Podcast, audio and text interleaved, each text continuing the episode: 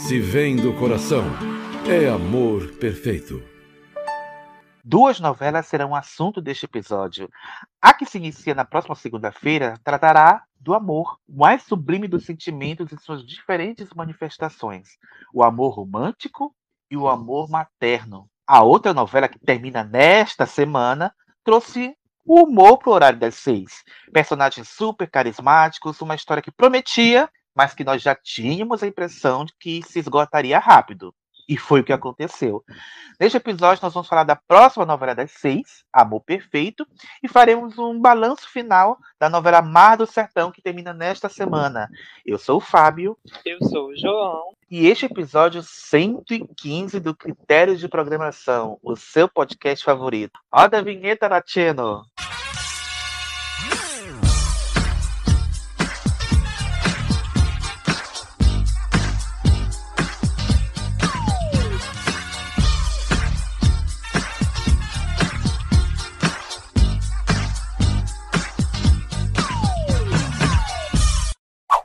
Olha, a gente sabe que vocês não curtem muito episódio de dobradinha, mas não tinha outro jeito, né, João? Tinha episódios que não podiam ser adiados, episódios especiais, vocês vão entender quando surgirem, mas não teve jeito. Quando dá, a gente separa, mas a gente teve que juntar novamente. E acho que vai ser uma prática frequente daqui para frente, né, amigo? Porque é bom que é, otimiza tempo, economiza é, para ambos os lados, né? Enfim. Fora são muitas gravações, são muitos episódios, né? São muitos temas. Mas é tudo feito com coração, né? E se vem de coração, é amor perfeito, gente. Olha, é você tá romântico. Você tá romântico demais. Enfim, vamos lá, gente. Vamos essa, essa primeira parte, nós vamos falar de amor perfeito, próxima das seis, e na outra metade do episódio, vamos tentar ver se a gente consegue dividir direitinho. A gente fala do de Mar do Sertão, que nós achamos dessa novela que acaba nessa semana. Vamos fazer o um balanço sem ver o último capítulo, né? Mas vamos lá. Amor Perfeito é uma novela criada e escrita por Duca Rachid. Não, gente, não tem Thelma Guedes. A dupla acabou, né? Não tem Thelma Guedes. Poderia ser, mas não tem. Duca Rachid, Júlio Fischer e Elísio Lopes Júnior, com colaboração de Dora Castelar, Dubelia e Mariane Ferreira. E a base da trama da novela foi inspirada no livro Marcelino Pão e Vinho, do escritor espanhol José Maria Sanches Silva. E a novela vai ser dirigida. E a novela é dirigida por Alexandre Macedo, Lúcio Tavares, Joana Antonátio e Larissa Fernandes, com direção artística de André Câmara. Eu só queria comentar uma coisa antes da gente começar propriamente nos antecedentes. E é uhum. até interessante falar que muita gente acha que a novela é só escrita pela Duca e pelo Júlio Fischer. Que é assim que a gente e... via no site. Eu até me surpreendi quando vi o nome do Elísio na, cham... na chamada da novela. Foi lá que eu ouvi a primeira vez. Nossa, tem três autores. Eu não sabia, porque nunca falaram o nome dele. E vem de uma preocupação da Globo, que a gente tem falado nos outros episódios, essa busca por representatividade. Né? A gente fala tanto que faltam atores negros atores de outros estados, né, interpretando personagens centrais, também é uma preocupação de ter atores negros escrevendo tramas, né? Então, eu acho que a entrada do Elísio já é justamente para suprir essa lacuna, porque se a gente fizer uma pergunta, é, cite um autor negro, né, escreveu uma novela na Globo, você vai responder praticamente nenhum, né? Porque a gente ouve o barulhinho dos grilos tocando no fundo, porque Exato, não tem. Não então ele está então... marcando, está marcando, né? Porque está sendo o primeiro autor negro a escrever uma novela como titular. Olha Isso. só, gente. Quantos anos tem novela no Brasil e só agora que houve a preocupação, porque já, já existem autores negros, né? Temos, por exemplo, mas como colaboradores, né? Wendel Bedelac, que é o que me vem à cabeça de, de primeira assim, mas não tem tantos. É, o Fabrício, Santiago, se não me engano, o Fabrício Santiago, mas como titular, só agora em 2023 que temos é, um autor titular negro, né? Olha só. E só para falar um pouquinho é, do Elísio, né? Ele é baiano, radicado no Rio de Janeiro e foi roteirista do primeiro longa do Lázaro Ramos como diretor, que é uma medida provisória Eu ainda não vi esse filme, eu acho que o Jefferson viu. Eu vi quando passou na televisão. Passou na televisão. Ele é roteirista, tem outros trabalhos, é, mas está assinando aí sua primeira novela. Ele também é dramaturgo e diretor artístico, e é formado pela Universidade Federal da Bahia. Então, que espero bom, que seja a né? primeira de muitas, né? Espero que seja a Exato. primeira de muitas. E que a novela faça sucesso e que ele possa escrever mais e mais e mais outras. E vamos começar falando dos antecedentes da trama, o que as notícias que pipocavam é, antes da estreia, as primeiras notícias, enfim. A novela teve a, a sinopse aprovada em maio de 2022 e não tinha o nome de Amor Perfeito ainda, tinha um título provisório. É, qual o título provisório, João? O título provisório, que até acho que a gente até comentou, né? Nossa, vai ser esse título que era Marcelino, né? Que é o nome do, do filme, né? No qual essa obra foi baseada. Você leu Marcelino Pão Vinho, João? Porque eu nunca Não. vi, eu nunca li esse livro, nunca vi o filme e nunca vi o desenhinho que passava. Então não é uma coisa que faz parte da minha memória afetiva, não conheço, eu não sabia nem do que se tratava. Não, o desenho eu lembro, eu tenho memória de ter visto no SBT. Acho que, não sei se nas manhãs de sábado ou de domingo, mas era bem antiguinho que o SBT exibia. Hum? Eu lembro do desenho, tem até uma musiquinha que falava Marcelino Pão e Vinho, que a própria música já contava a história, né? Mas Marcelino Pão e Vinho.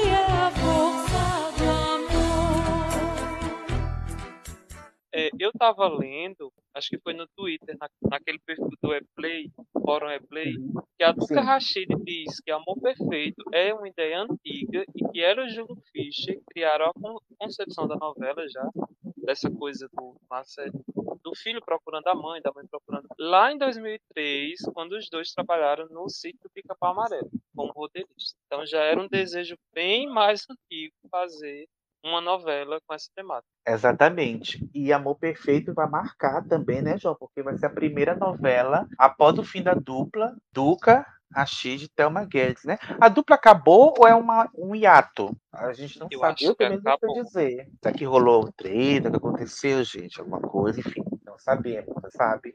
O motivo. Não sabemos nem se a Thelma Guedes vai escrever novela solo também, ou com outros autores. Enfim. O livro, a gente falou que essa obra, o Marcelino Põe o Vinho, é um livro, né? Escrito pelo espanhol, escritor espanhol José Maria Sanches Silva. Esse livro foi lançado em 1953. Esse livro é, originou um filme em 1955 e também originou uma novela da, na TV Tupi em 1958, né? É, adaptada e dirigida por Silas Roberg, protagonizada por Valdir Gaudí, né? E a novela mexicana de 2000. Será que eu assisti essa novela? A novela Raíto de Luz, né? Produzida pela Rosel Campo pela Televisa. E no papel principal teve o Alejandro Spitzer, né? E foi exibida lá na- no México entre 2000 e 2001. Olha só o quanto de história essa novela, esse livro rendeu, né? Eu lembro que eu vi esse livro muito, o filme, na verdade, muito em Edições Paulinas, quando eu ia lá comprar calendário, enfim, comprar coisinha lá, e via muito o vídeo lá. Então eu sempre achei que é uma coisa católica, né? Uma coisa católica que não me interessava tanto assim, né? É, e só uma curiosidade que essa Raíto de Luz, eu não vi essa novela, mas é uma novela que a Televisa fazia um formato, geralmente no final do ano, com temática sobre o Natal. Então eles fizeram Conto de Natal, Navidad Sem Fim, que eu acho que até com o Fernando Columba. E Raíto de Luz teve 20 capítulos só. Era uma novela curtinha para as férias, além de dezembro e janeiro. E, e é uma novelinha que fez sucesso ali. É, e foi exibida a curiosidade durante Carinha de Anjo também. Carinha de Anjo Uhum. estava. Mas eu não, não acompanhei. E nem passou do Brasil, né? Então fica complicado. Isso. E também teve troca de direção, né? Quem ia dirigir a novela seria o Gustavo Fernandes, que já tinha trabalhado com a Duque e com a Thelma na novela anterior delas, né? Que é a última novela delas, que foi Órfãos da Terra, foi o diretor-geral de Órfãos da Terra. Então, natural que, se- que fosse ele. Mas ele saiu do, da. Ele deixou a obra porque ele vai dirigir a segunda temporada de Justiça, né? Que vai sair no Globoplay no segundo semestre deste ano. E aí, no lugar dele, entrou o André Câmara. O André Câmara, é, que dirigiu antes, né, em 2021, Lugar ao Sol. E também foi um dos diretores né, de Órfãos da Terra. Então, ele e também tem no currículo Novo Mundo, Liberdade, Liberdade, Alô Paraisópolis, Boogie Woogie, enfim, várias novelas que a gente conhece na carreira, né? E acho, acho que vai ser benéfica, né, Jô? Essa direção, a direção do André é bem interessante, uma coisa mais é, ágil, né? Enfim. Exato. A gente falou do Elise, só para comentar que o Júlio Lopes também é bem conhecido. Júlio Fischer. Júlio Fischer. Júlio Lopes. O Júlio, Júlio Lopes é outra coisa. Isso. Abafa. O Júlio Fischer, ele colaborou em várias novelas, né? Também eu acho que vai ser uma das primeiras, talvez a primeira que ele vai ser autor titular também. Ele colaborou em Sol Nascente, né? Não, na verdade ele escreveu Sol Nascente, né? Com o Walter Negrão e a Suzana. É, Colaborou também exato. com a Du, com a Thelma em outras produções, né? Como Cordel Encantado. Encantado, Joia Rara. Ele era figurinha delas duas, né? Sempre tava nas novelas. Exato. Só, é, Amor Perfeito vai ser a segunda novela dele, né? A primeira, como o João falou, foi Sol Nascente. E ele co- colaborou muito nas novelas do Walter Negrão, né? Ele foi colaborador em Era Uma Vez, Vila Madalena. É colaborador de Coração de Estudante, que está no ar no Viva Agora. Enfim, tem muita novela na carreira também. Quem sabe um dia não role um, a obra de Júlio Fischer em breve, sabe? Mas daqui a uns anos, nem sei se a gente vai estar em- aqui na Podosfera até lá, enfim. Mas vamos lá. As primeiras locações de Amor Perfeito foram em, foram em São Paulo, né? Mais precisamente no edifício Martinelli, no Parque da Independência, na Estação da Luz. Também houve cenas gravadas no interior de Minas Gerais, na cidade de São Lourenço, Caxambu e Baipendi, e também no centro do Rio de Janeiro. Agora a gente vai falar da escolha do elenco. A escolha do elenco é legal, né? A gente vê quais são os atores que. A gente faz um paralelo dos atores que estão né, na novela e os atores que poderiam estar na novela. Faz esse jogo de imaginação, né? Uma atriz que estava pensada desde o início, né, João? Ela foi a primeira pensada, não foi substituída. A primeira opção foi a Mariana Ximenes, né? Para ser a vilã, Gilda, né? Aliás, a Gilda vai ser a segunda vilã da carreira da Mari Ximenes, né? Ela tinha feito a, a Clara em Passione, acho que foi a primeira vilã dela foi em verdade. Passione. E vai ser a, segunda vilã depois de 23 anos, quase. E pelas chamadas, a Gilda vai aprontar, né? A Gilda vai ser aquela vilãzona que a gente ama odiar ou odeia amar, né? Enfim. Vilã como a gente gosta. Exatamente. É, sobre protagonistas, né, os nomes. Foi uma confusão, né, para escolher a protagonista dessa novela. Demorou muito até eles esco Foi muita. Foi muita. Foi Muito, muita. Deu trabalho. Deu trabalho. Então falaram na Bianca Pin, só que a Bianca Pin a gente sabe que não quer mais fazer novela, ao que parece. Ah, é. teatro. Gente, a Bianca Bi não quer mais trabalhar. Já ficou traumatizada depois de Outro Lado Paraíso. Não sei, porque toda novela que essa gata é escalada, ela desvia. Eu acho que ela não tá mais afim de fazer novela. Porque tem muito ator, né, João, que não tá afim de fazer novela mais. Porque novela é muito assim, longa, muito cansativa. cansativo. Eles têm outras prioridades. Enfim, é, é, é tenso, né? Porque você perde um ano da sua vida fazendo aquilo. Aí você não pode fazer teatro, porque tem ator que prioriza teatro, não pode fazer novela junto com o teatro. Não dá. Complicado. É, além da Bianca, outros nomes pensados, né, sondados pela produção foram a Natália Dio e a Juliana Paiva, né, para viverem a Maré. A Natália, A Natália e a Juliana não são mais atrizes é, do cast. né? Isso, elas Exato. perderam um contrato de exclusividade. E eu tinha até lido, acho que foi ontem, inclusive, que a Globo deu uma orientação né, para os diretores das próximas produções, dessas produções que estão para estrear, e priorizassem o elenco contratado. É claro Hum. que tem alguns nomes que foram chamados de volta. A própria protagonista, né? Se a gente pensar que Exato. o Queiroz voltou. né? Exatamente. Exatamente. E você falou que era para priorizar os nomes da casa, né? E eles realmente pensaram em nomes da casa. O primeiro pensado foi Isabelle Drummond. Nossa, Isabelle Drummond faz tempo que não faz novela, né, João? Qual foi a última novela da, da Isabelle Drummond, gente? Foi Novo Mundo? Meu Deus do céu. Pensaram também na Vitória Estrada. Também foi pensada. A última novela dela foi Salve-se Quem Puder. Pensaram também na Júlia Dallavia, tá fora do ar desde o fim de Pantanal. Júlia Dallavia que já fez, já trabalhou com a Duca, fez a, foi a protagonista de Órfãos da Terra, né? E pensaram também na Valentina Ersage, né? Que fez Quanto Mais Vida Melhor, a Flávia de Quanto Mais Vida Melhor. Também pensaram, até chegar a confirmar o nome da Lannis Gillen, a Juma de Pantanal, mas estava cansada, trabalhou muito na novela e pediu para sair. Pediu água, foi embora. Chegaram até a cogitar a Juliana Alves, João. Olha para você ver como rodou essa protagonista.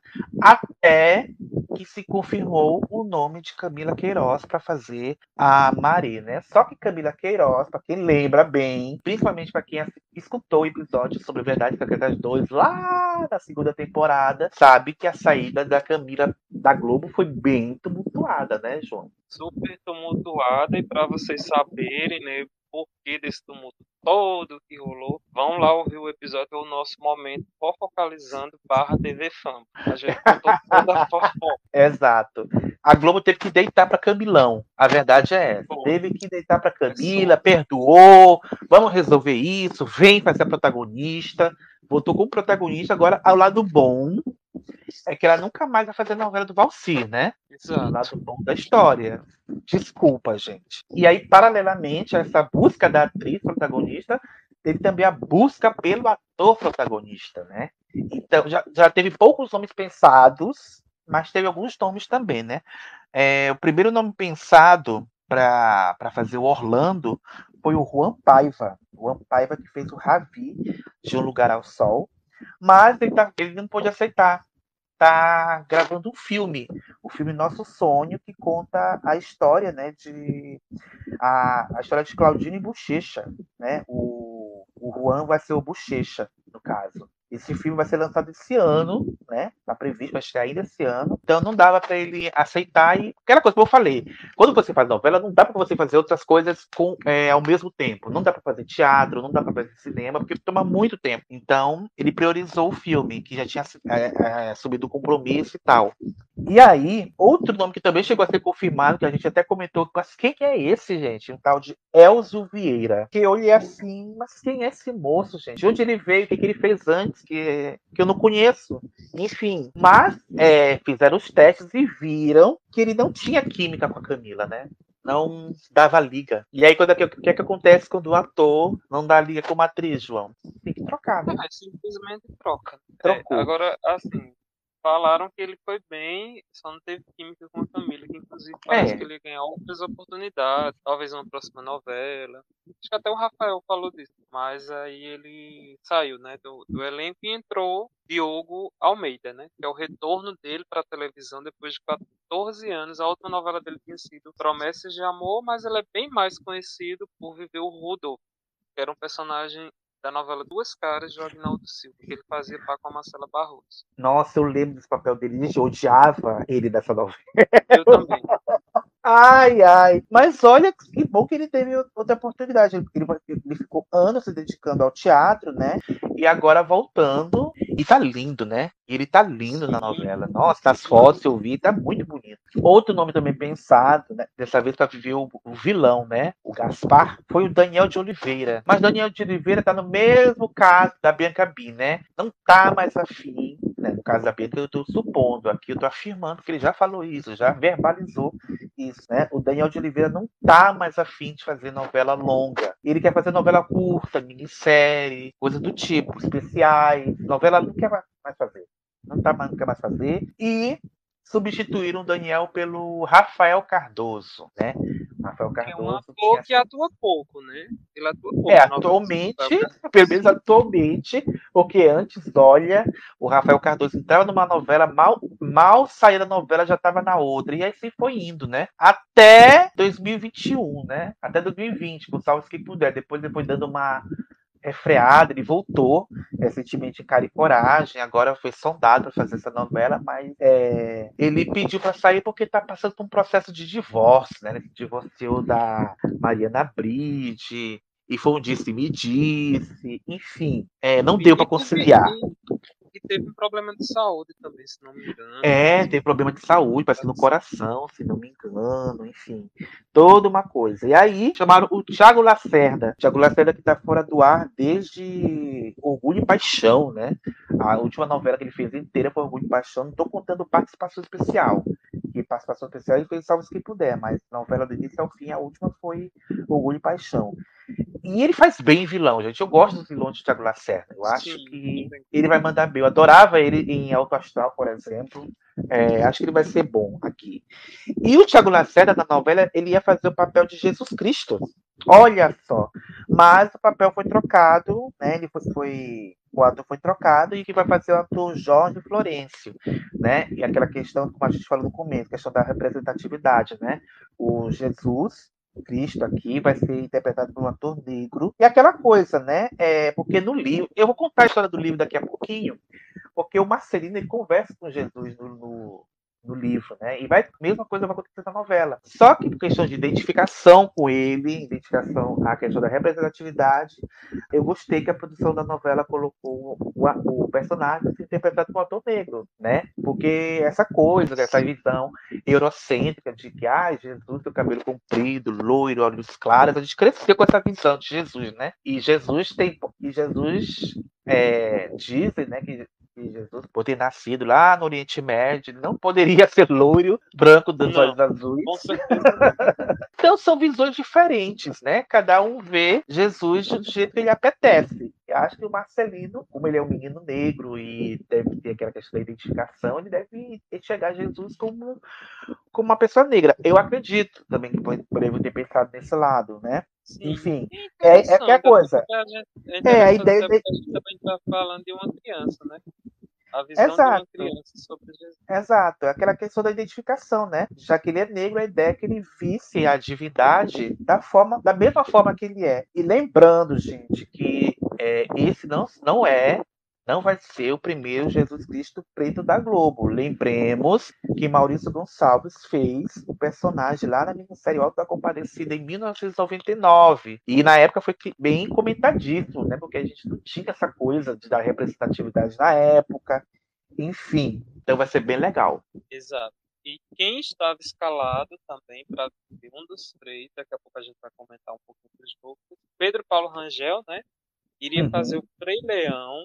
O Pedro estava voltando também para as novelas, que eu acho que a última novela dele tinha sido, inclusive, foi Cama de Gato, fazia tempo É, não Olha, a última que eu me lembro foi Cama de Gato, mas a última novela, é, a última novela dele foi Amor Eterno Amor, amigo. Ah, é verdade. verdade. É porque a gente não E o- viu, é porque a gente não viu, mas foi Amor Eterno Amor, a última novela. E o último trabalho dele havia sido no projeto Independências, né, o projeto que fala sobre a independência do Brasil na TV Cultura.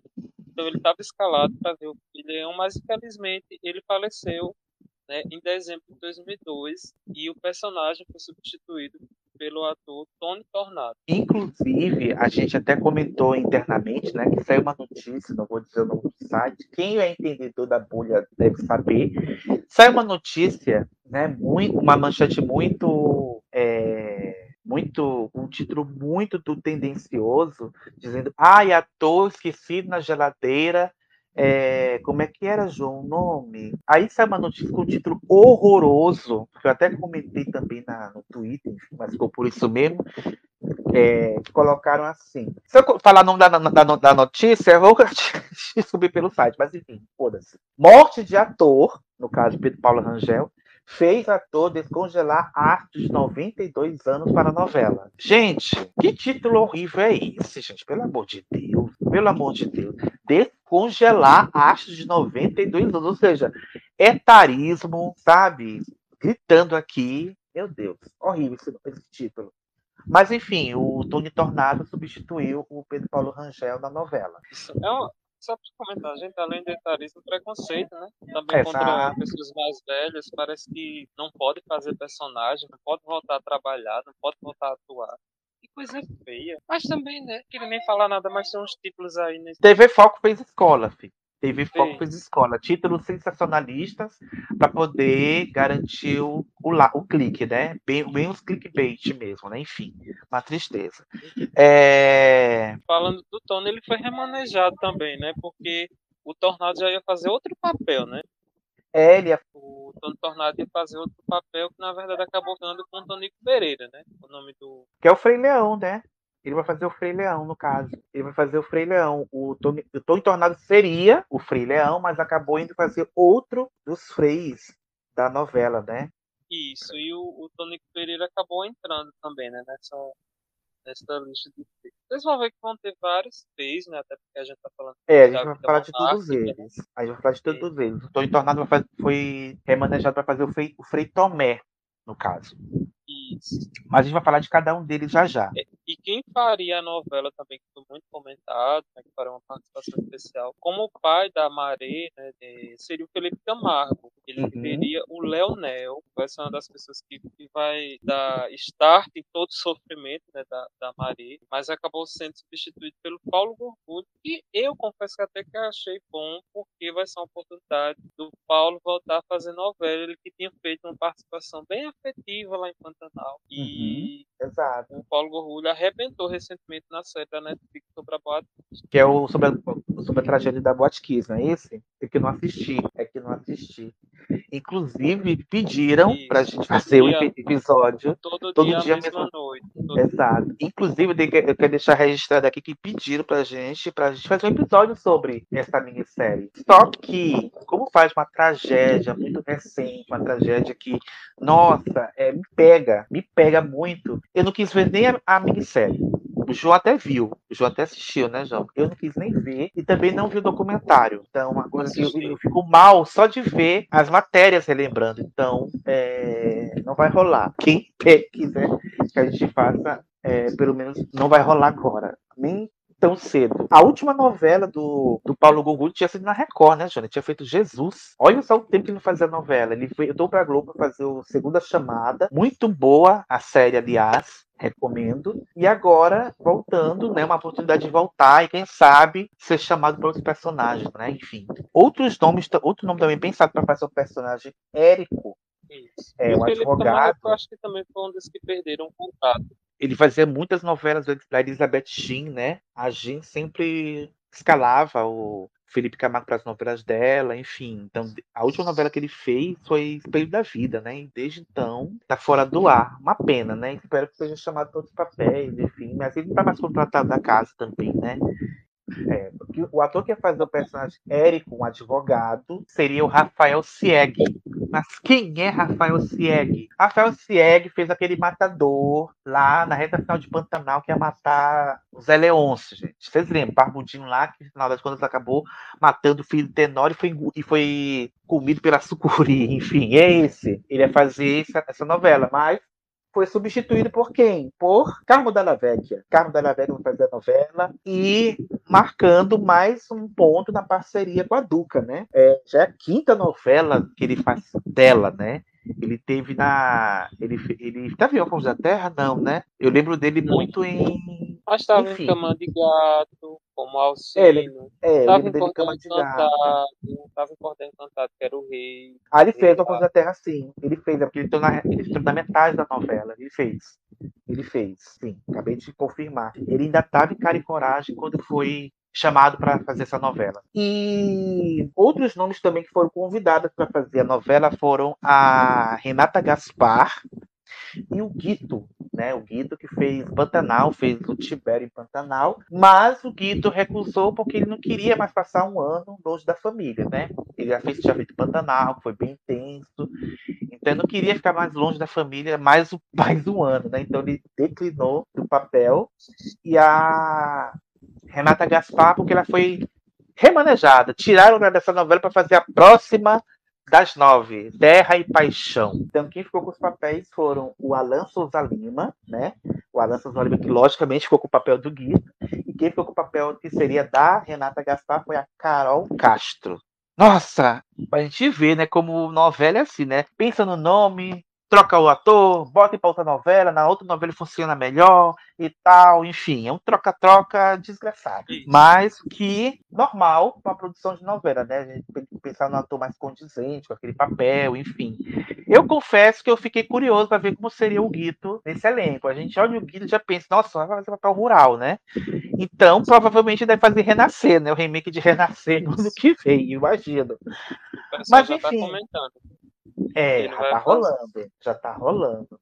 Enfim, vamos falar da, da, da história? Vamos falar da história um pouquinho? Eu tinha dito que a novela foi baseada em Marcelino Põe Vinho. Quem, para quem não leu o livro, para quem não leu o livro, é, o nome, o nome do protagonista é o menino Marcelino, né, que é uma, uma criança que foi deixada na porta de um convento de frades, né, recém-nascido. E aí, é, no livro, ele está com a idade de 5 anos de idade, é, e ele sente a ausência dos pais, ele sente saudade dos pais, e, e a família dele eram justamente os frades desse convento, né? E além dos frades tinha um gato, uma cabra, a cabra que foi a ama de leite dele, enfim, é, mas ele, ele, ele, ele era proibido de entrar no sótão do convento. E ele falar que, como toda criança, né, é travessa, curiosa, quer saber o que tem lá. E lá ele, ele conversa, ele conversa com Jesus Cristo. É lá que ele conversa com Jesus Cristo. Eles, né, conversam muito lá. E ele, como ele vê Jesus um homem ferido, faminto, sem agasalho, sedento, ele providencia pão e vinho para ele se alimentar. Então daí o nome do livro, gente, Marcelino, pão e vinho. É, e também arranja o cobertor para ele se aquecer. E, e aí é, é onde a história rola. É onde a história rola. Foi que eu consegui entender um pouquinho da história do livro. E parte dessa história também vai ser contada na novela. Na, a novela começa, né? é, em 1934, a novela vai ter duas fases. A Maré, que é o apelido da Maria Elisa Rubião, personagem da Camila Queiroz, é uma jovem moderna, né? E ela acaba tendo que voltar para a cidade natal dela, que é Águas de São Jacinto, é, deve ser Minas Gerais, acredito. É a se passa essa primeira fase, para assumir os negócios da família após se formar em administração.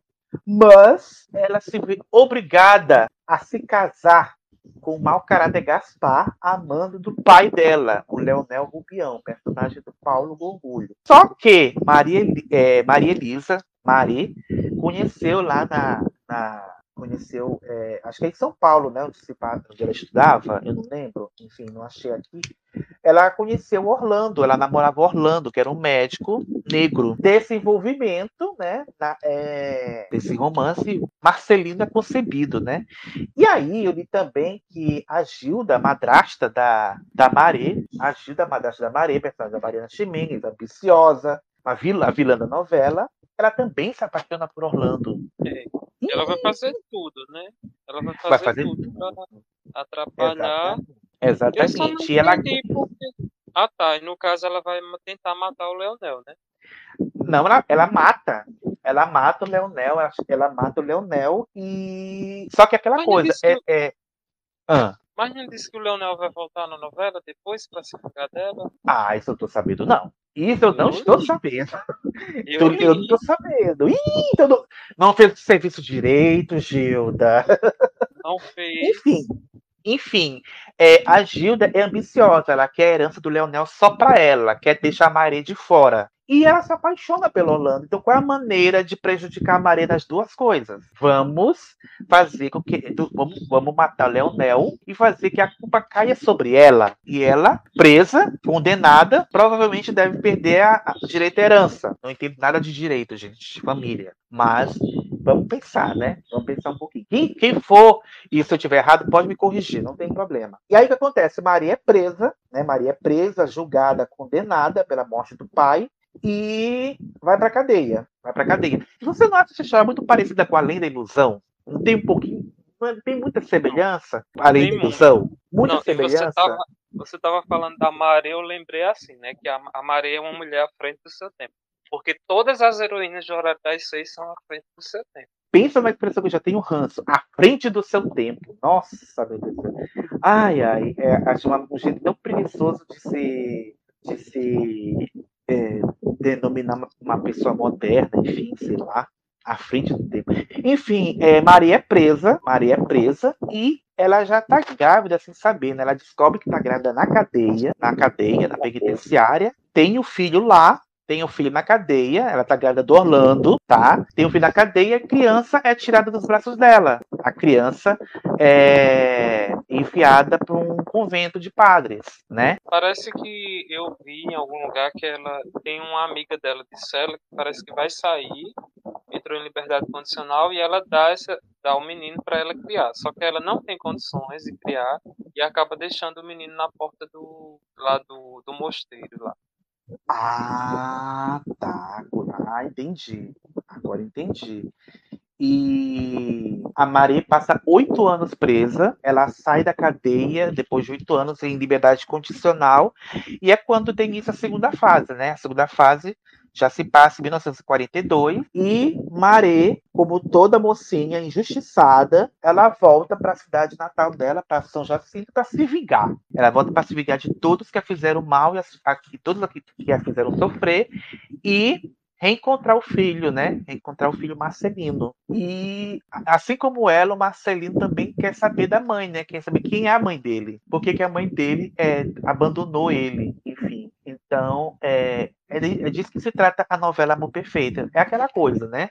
Amor perfeito só de mãe e de filho, né? Então tem a, o título da novela tem, todas, tem essas conotações. Né? Pode ser um amor romântico, né?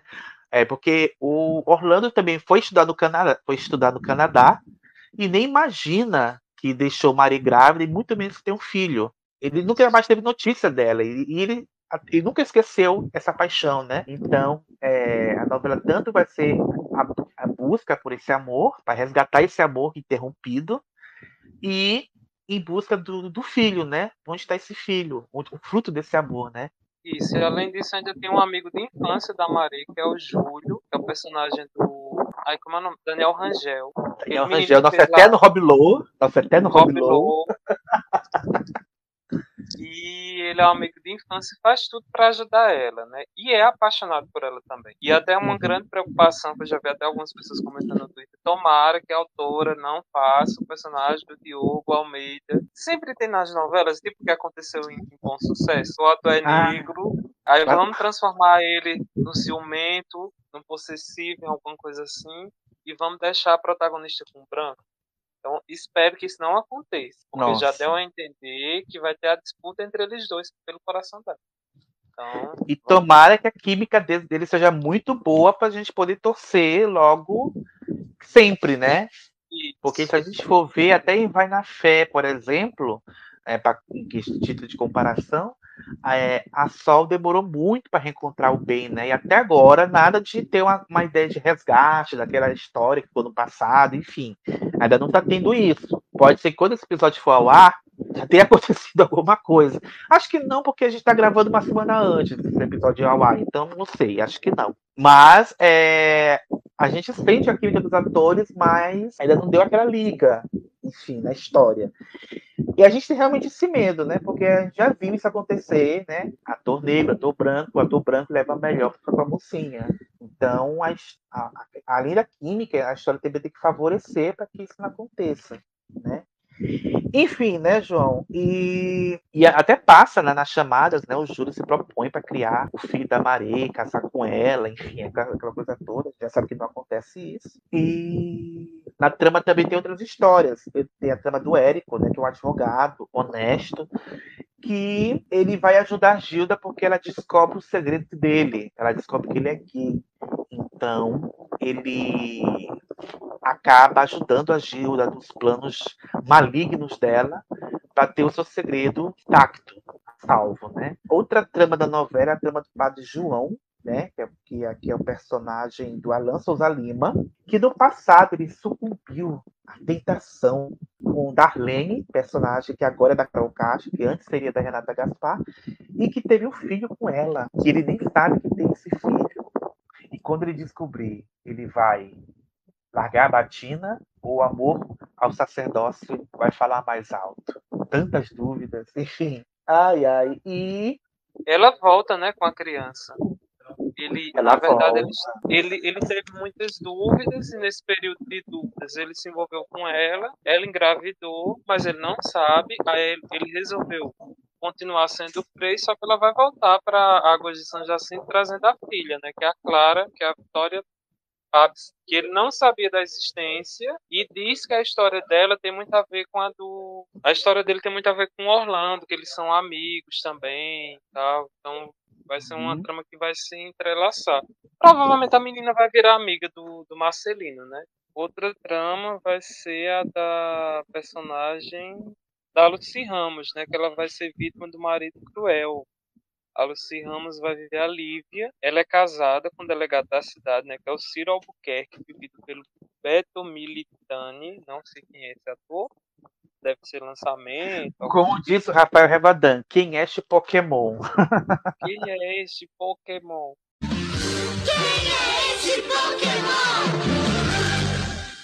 É aquela trama que a gente vai ver, né? De, de violência doméstica. Ela passa mãos, mãos bocadas na mão do marido, que é um homem seco, é um homem truculento. Ela tem um grande instinto materno, né? Um grande instinto maternal, mas ela tem um problema, né? Ela não consegue engravidar e ela vai convencer o marido para adotar o Tobias, que é o personagem do Davi Queiroz. Só que ele não quer, ele Uhum. não quer adotar uma criança, então eles vão entrar em conflito porque ela ama o filho, mas ele despreza o menino. Apesar de que o menino parece que tem ele como um herói, coisas assim do tipo. Então a gente vai ter esse, esse, esse núcleo aí bem falando aí dos problemas sobre violência doméstica, sobre paternidade. A gente espera que seja bem desenvolvido, né? Porque a Lucy Ramos é uma boa atriz e também acho que merecia um papel de destaque fazia muito tempo. Eu acho que ela não tinha atuado em televisão. Exatamente. Exatamente.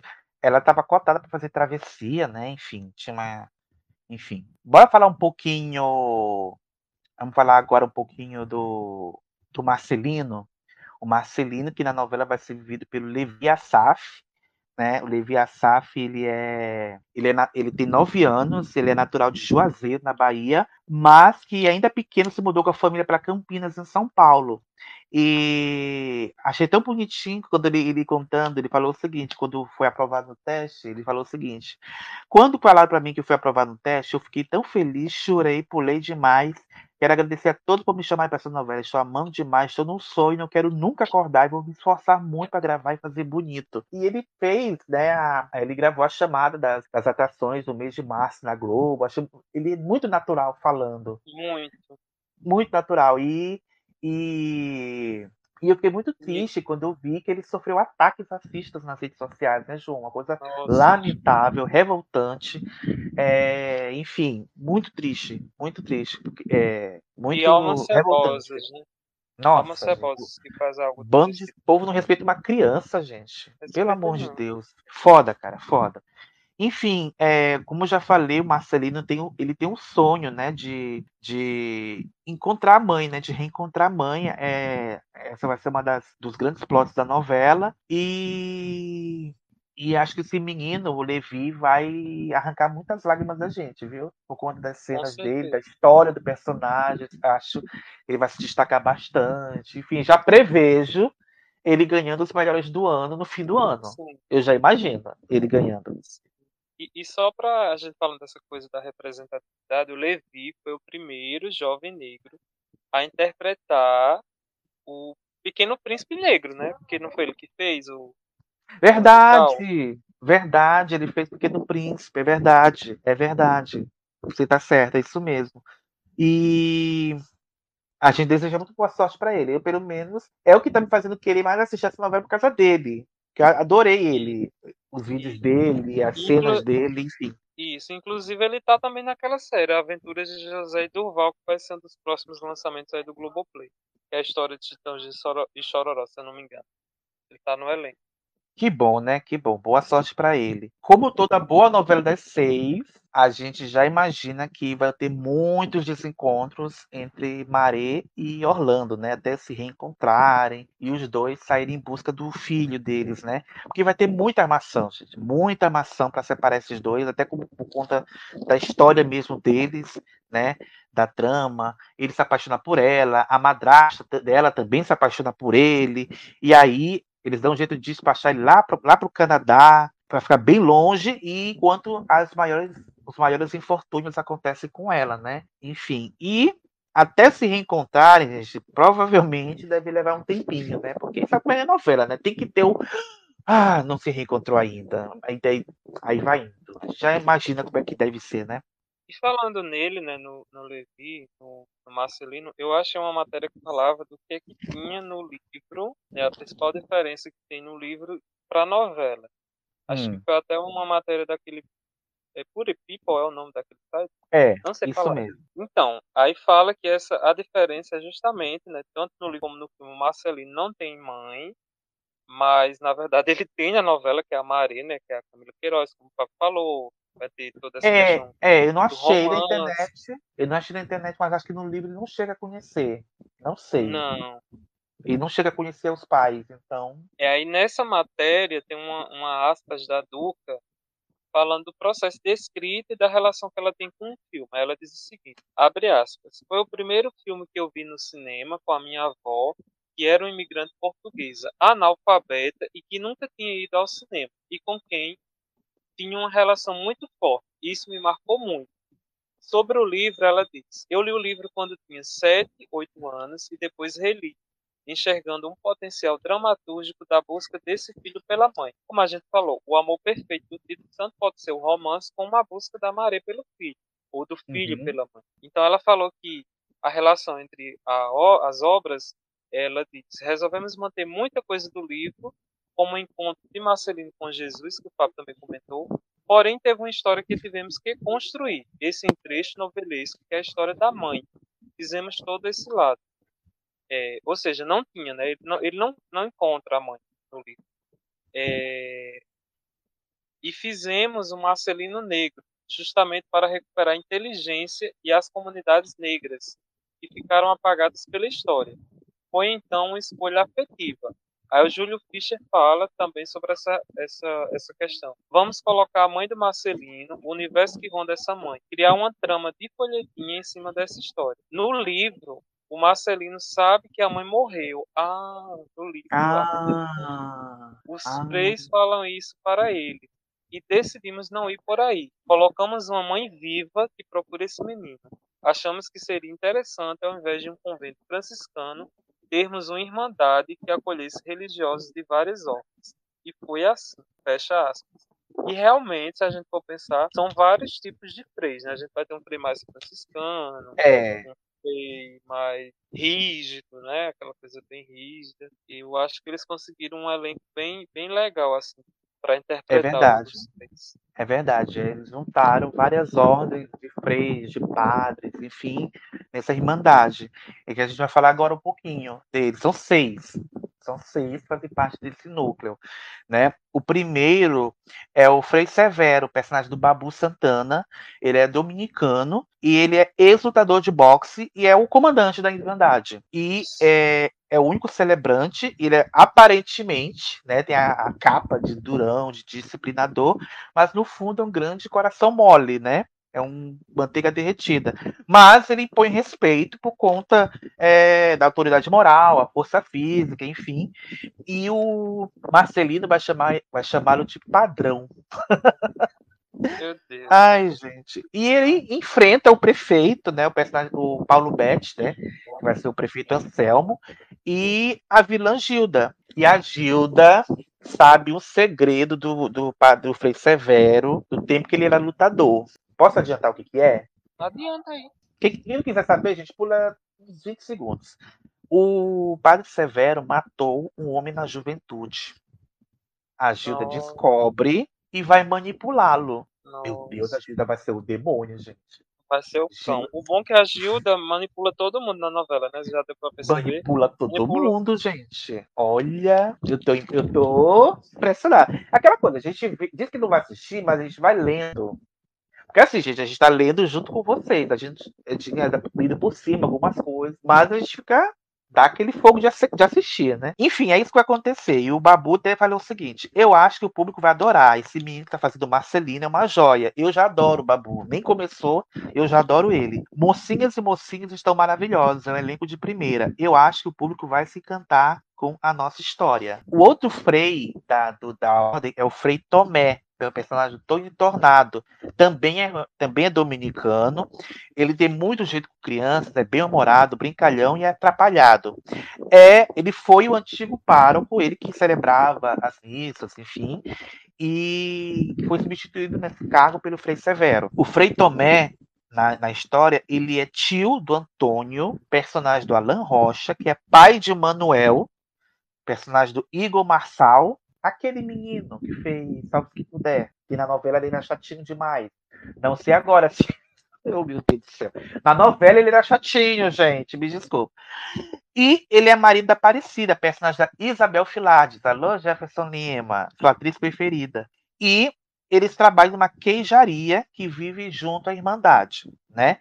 E ele também tem um apelido dado pelo Marcelino. A Marcelino chama ele de Vovô Tomé. E o Tony Tornado diz o seguinte: Estou muito feliz de, de estar nessa novela, depois de um tempo afastado. Encontrei muitos amigos maravilhosos no elenco. O Frei Tomé é uma pessoa simpática, bonita e legal. Eu me identifiquei muito com ele, estou ansioso para a estreia. É uma história ótima e acreditamos que será um grande salto para a dramaturgia brasileira. Fecha aspas. Achei bonitinho. Bonitinho, principalmente essa questão da representatividade que a gente tá falando tanto. Vai ter muitos Uhum. atores negros no elenco, com bons personagens, que é o que a gente é. Não adianta também só colocar lá o ator negro. Ah, eu vou colocar aqui a cota. Não, tem que dar história, tem que dar personagem sentido. interessante. Né? E fazer sentido, Fazer na sentido história pra também, né? Não é só pra dizer E que é tem, muito- enfim. Isso. E é muito bom, acho até comentar um pouquinho, de ver Isabel Filardes voltando para as novelas. Foi uma Ah, é muito atriz, bom. Que arrebentou ali nos anos 90. Tá no ar na de Força de um Desejo. Um dos melhores papéis dela, né, que é a, a Luzia. Então é Aham. muito bom vendo ela voltar pra televisão. Exatamente. É, outro Frei da história é o Frei Tomé, é o Frei Leão, personagem do Tonico Pereira. Ele é um, ele é franciscano aqui, ele é nascido na Itália e como ele é bem velhinho, ele não faz trabalhos pesados e vive quase que exclusivamente dentro da Irmandade. Ele vai ser o responsável por ensinar as primeiras letras, o catecismo ao, Marcelino e seus amigos. E também tem um apelido, Marcelino chama ele de Vovô Leão, né? E ele, o Tonico fala o seguinte: abre aspas, é, meu personagem sou eu mesmo. A Irmandade é um núcleo muito feliz. Temos divergências na Irmandade, mas elas são somadas e não divididas. O trabalho para mim é muito importante, sempre foi, então é mais um trabalho que eu honro muito. Fecha aspas. Na- e o Frei, o Frei Leão vai ser o padre mais sonhador e mais irreverente dos religiosos. É, então vai ser bem interessante também de conferir, porque a gente só viu o Tony Pereira fazendo malandro, né? O malandro, o golpista, o aliado do o comparsa do vilão. Então vai ser um papel totalmente diferente dele, né? Uma outra faceta que a gente não está acostumado a ver, né? Então vai ser bem interessante de conferir. Outro Isso. padre, outro padre da história, é o padre Diógenes, interpretado pelo Chico Pelúcio. Ele é jesuíta, ele é da ordem dos jesuítas. Ele tem bom coração, como os outros, né? Mas às vezes é um pouco ranzinho. Ele vai ser o padre mais irritadiço da Irmandade. Ele é hábil na costura, então ele, então ele é responsável, responsável por confeccionar e remendar os hábitos dos freis, né? Ele gosta muito de cinema, tem uma devoção quase que religiosa pela sétima arte, e ele é chamado pelo Marcelino de vovô Diógenes. E o ator fala o seguinte sobre o personagem: o padre Diógenes é um padre jesuíta e mal-humorado que compõe as personalidades dos freis e padres do núcleo da Irmandade. Ele faz o contraponto entre eles, era isso que quer dizer. É, parece os sete anões. É isso que eu ia comentar. Tem o Feliz, tem o Zangado, tem o Dunga, enfim. A gente tem até tido isso como referência para brincar na relação dos personagens. É, então, acho bem interessante fazer essa distinção de personalidade para cada um. Então, lembra muito Sete Anões mesmo. Achei bem interessante. Ia fazer esse paralelo sem ter lido o que ele tinha falado. Olha só a coincidência. Outra trama, a gente até comentou um pouquinho sobre ela anteriormente, mas a gente vai dar uma. Enfim. É o Frei João, personagem do Alan Souza Lima. Ele é dominicano. Ele é sensível às causas sociais e às reivindicações políticas dos menos favorecidos. Ele tem um apelido dado pelo Marcelino que chama ele de Feijão. Por quê? Não sei. É, tem habilidade de marceneiro, pedreiro, eletricista e é o Ah. responsável pela manutenção da Irmandade. Oi, João. É porque ele, ele o João, João virou João. Aí Frei, João. É. Ah! Você arrasa, meu Deus do céu. É sobre isso. Ai, ai. é, E aí, como o João falou, né? No passado ele teve um grande amor, que é a Darlene, personagem da Carol Castro, mesmo já sendo freio. Depois de muitas dúvidas, será que eu sigo a carreira religiosa ou não, e de conflitos interiores, ele acabou decidindo se manter fiel à igreja.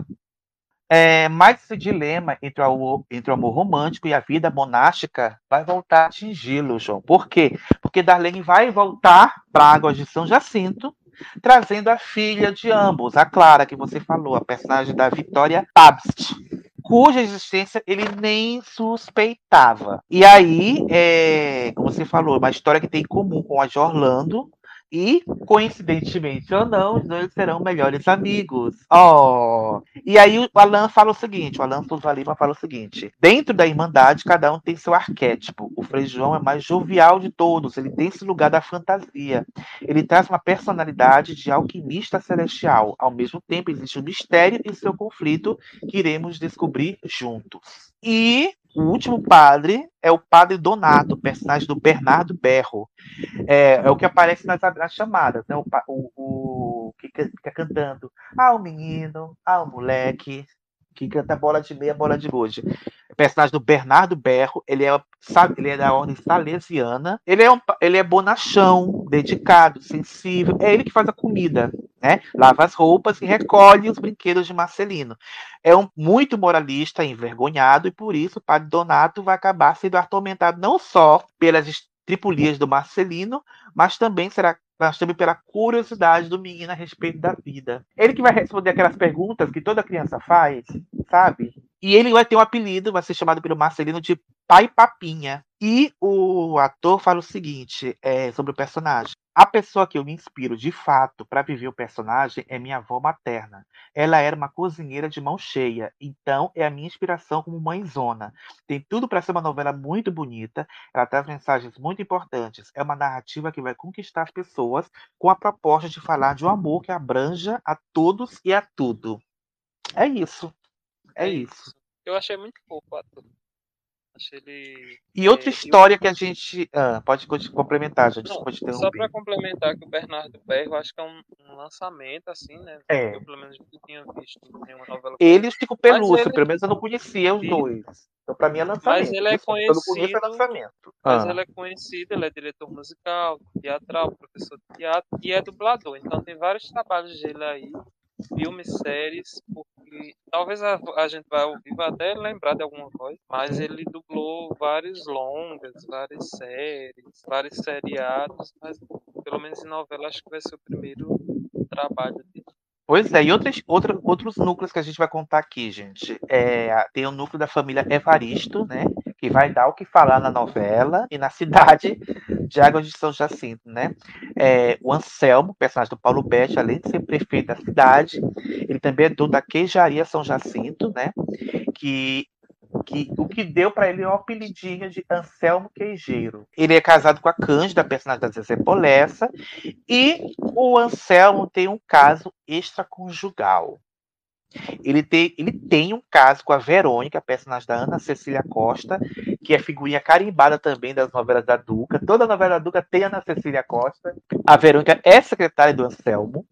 E eles tiveram um filho, o Júlio, que é o personagem do Daniel Rangel. E o Júlio quer saber quem é o pai dele, né? Ele tem curiosidade de saber, saber quem é o pai dele tudo. Até na chamada tem uma cena que ela fala: Ah, meu filho, eu perdi todas as fotos naquela enchente, não sei o quê. Dando aquelas desculpinhas para não revelar a paternidade, né? E o Anselmo vai passar por poucas e boas por conta desse caso com a Verônica, né? A Cândida, a, esposa dele, é de uma família de políticos e por conta foi dela, através dela, que o marido conseguiu ser prefeito da cidade. Ela é dominadora, muito religiosa, então ela acaba, ela também tem uma relação muito complicada com o filho do casal, né? O Luiz, personagem do Paulo Mendes, por conta de sua fé. Ela é a mulher forte para trás do prefeito né, que nunca enfrenta, preferindo agir pelas suas costas.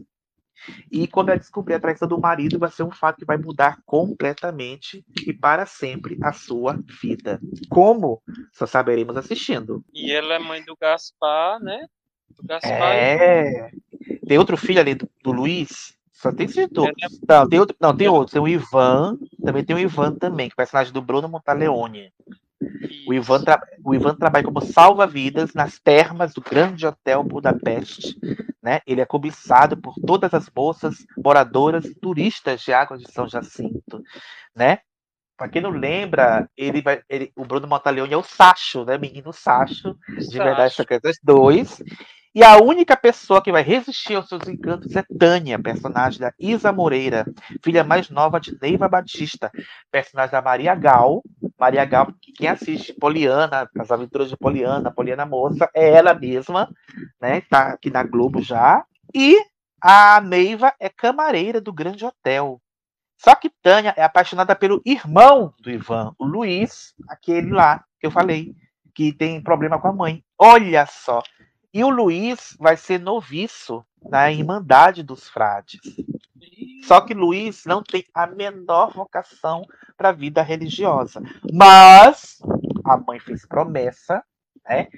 Pro... Ah, eu prometo que meu filho vai virar padre se acontecer isso, isso, essas promessas que mãe faz, mas que paga os, os filhos. É isso. Essa aqui vai ser a trama, gente. Ai, ai, ai. E o Gaspar Evaristo, que é o personagem de Thiago Lacerda, que, gente, que o João comentou aqui, ele vai ser escolhido pelo empresário Leonel Rubião, personagem do Paulo Gugulho, para casar com a filha dele, a Maré, garantindo um acordo que o presidente do grupo Rubião mantém com o prefeito para explorar as águas termais da cidade. Ou seja, tudo é um jogo de interesse, né? O que mais tem aqui, gente? É, falando um pouquinho da, da Verônica, né, a secretária do, do Anselmo Evaristo, que tem um caso com ele, um filho com ele. Ela é baiana, né, nasceu na Bahia, é amante do prefeito, com quem tem um filho Júlio, e ela chama o Anselmo de Calanguinho. É o apelido carinhoso dele, que ela deu para ele. É, mas ela sofre com o fato de ser amante, né? Aquela coisa, amante não tem lá, amante é isso, amante é aquilo, né? Então, enfim, né? E ela, ela criou o filho sozinha até os seus três anos de idade e depois decidiu se mudar com o filho para Água de São, Água de São Jacinto, assim fica mais pertinho do calanguinho dela. É, ele, é o, ele é o calanguinho e ela é o bijuzinho. Ai, gente, que fofo. E enrola a coitada há mais de 20 anos. Vou separar, a gente vai casar. Oh, gente. Ai, ai. E aí, a Verônica é uma mãe muito amorosa, mas, como eu comentei, ela esconde do filho a origem dele, a paternidade dele, enfim. Ela sempre. é, o Júlio acredita que o pai morreu de uma doença grave quando ele era muito pequenininho. E aí, todo esse rolo aí, né? E sem contar que ele é apaixonado pela Maré. E aí tem esse babado. Ai, ai. É aquela coisa, aqueles conflitos bem novelescos pra gente ficar bem entrelaçadinha a novela. João, pelo que a gente comentou aqui, pelo que a gente leu, expectativas para Amor Perfeito. Você tem alguma expectativa? Assim, ó, eu acho que as expectativas são as melhores possíveis. A gente até estava comentando em off agora há pouco com o Jeff, né? No grupo Uhum. da gente. eh, se a gente tava ansioso ou não pela novela. Eu acho que vai ser uma boa novela. Eu acho que tem todos os ingredientes que prendem, né? Como você acabou de falar aí. Ingredientes bem folhetinescos. E eu acho que é uma trama que vai agradar na hora das seis. Assim, toda essa questão romântica, e toda a questão cômica também, tem alguns personagens cômicos. É, uns entrechos que parece que a gente vê em toda novela. Tem. Mas a gente é folhetim, né? Essa questão do, do político corrupto, que engana a mulher, que tem um amante, aí tem um filho com ela, depois vai descobrir, depois a mulher vai mudar de vida. A gente já viu isso 300 novelas. Ai, ai. Mas eu acho que vai ter sucesso. A Globo está investindo. É claramente a ideia da Globo investir em outros públicos, chamar público para novela, chamar o público infantil. Você Uhum. vê pelo Marcelino, pelo menino que tem todo um trabalho aí para chamar atenção para ele, né? Ele tava, como o Fábio falou, nas chamadas da, da Globo. E assim É, formar um novo público, né, João? Formar um novo público Isso. também, né? formar um novo público, então os personagens, assim, aparentemente carismáticos, né? Falta a gente ver no vídeo, né? A gente só vê em chamada. Então eu acho que vai ser uma boa novela. Se manter a audiência, pelo menos de Mato Sertão, já vai estar no lucro. Já já a gente vai comentar que Mato Sertão, enfim, né? Prometeu, prometeu e parou, né? Parou no tempo. Ai, ai, é isso, gente. A gente deseja boa sorte, que seja uma boa novela, que nos envolva, que a gente se apaixone pelos personagens, pela trama, enfim. É aquela coisa, eu sempre digo a primeira semana garantida de assistir. Então eles têm uma- semana para me cativar. Então, para poder continuar seguindo assistindo, né? E assim vamos acompanhando, vamos ver. E vamos falar agora de Mar do Sertão, gente, que a gente está achando dessa drama que está acabando agora. Vamos lá? Vamos agora para Canta Pedra?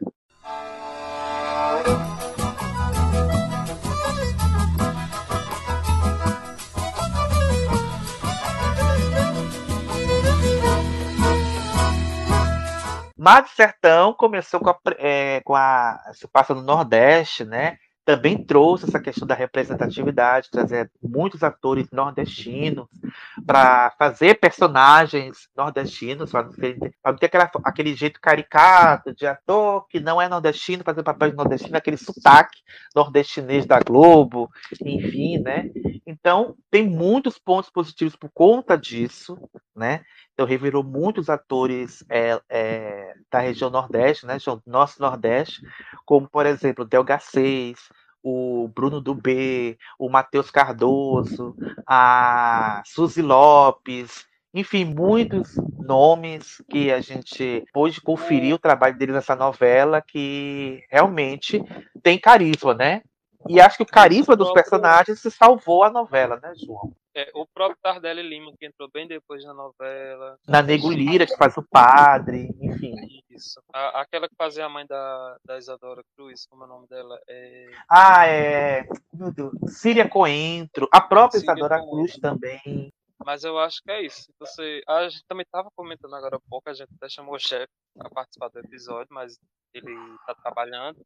E você deve se perguntar por que João Dantas não está trabalhando, porque hoje é feriado municipal, né, aqui na cidade. Então a gente está gravando o episódio. Então acho que é isso. O grande mérito de Mato Sertão foi essa questão da representatividade. A gente viu atores nordestinos sem precisar forçar o sotaque, como a gente via em outras produções. Então, assim, acho que isso deixou a novela bem mais digerível, bem mais orgânica, bem mais.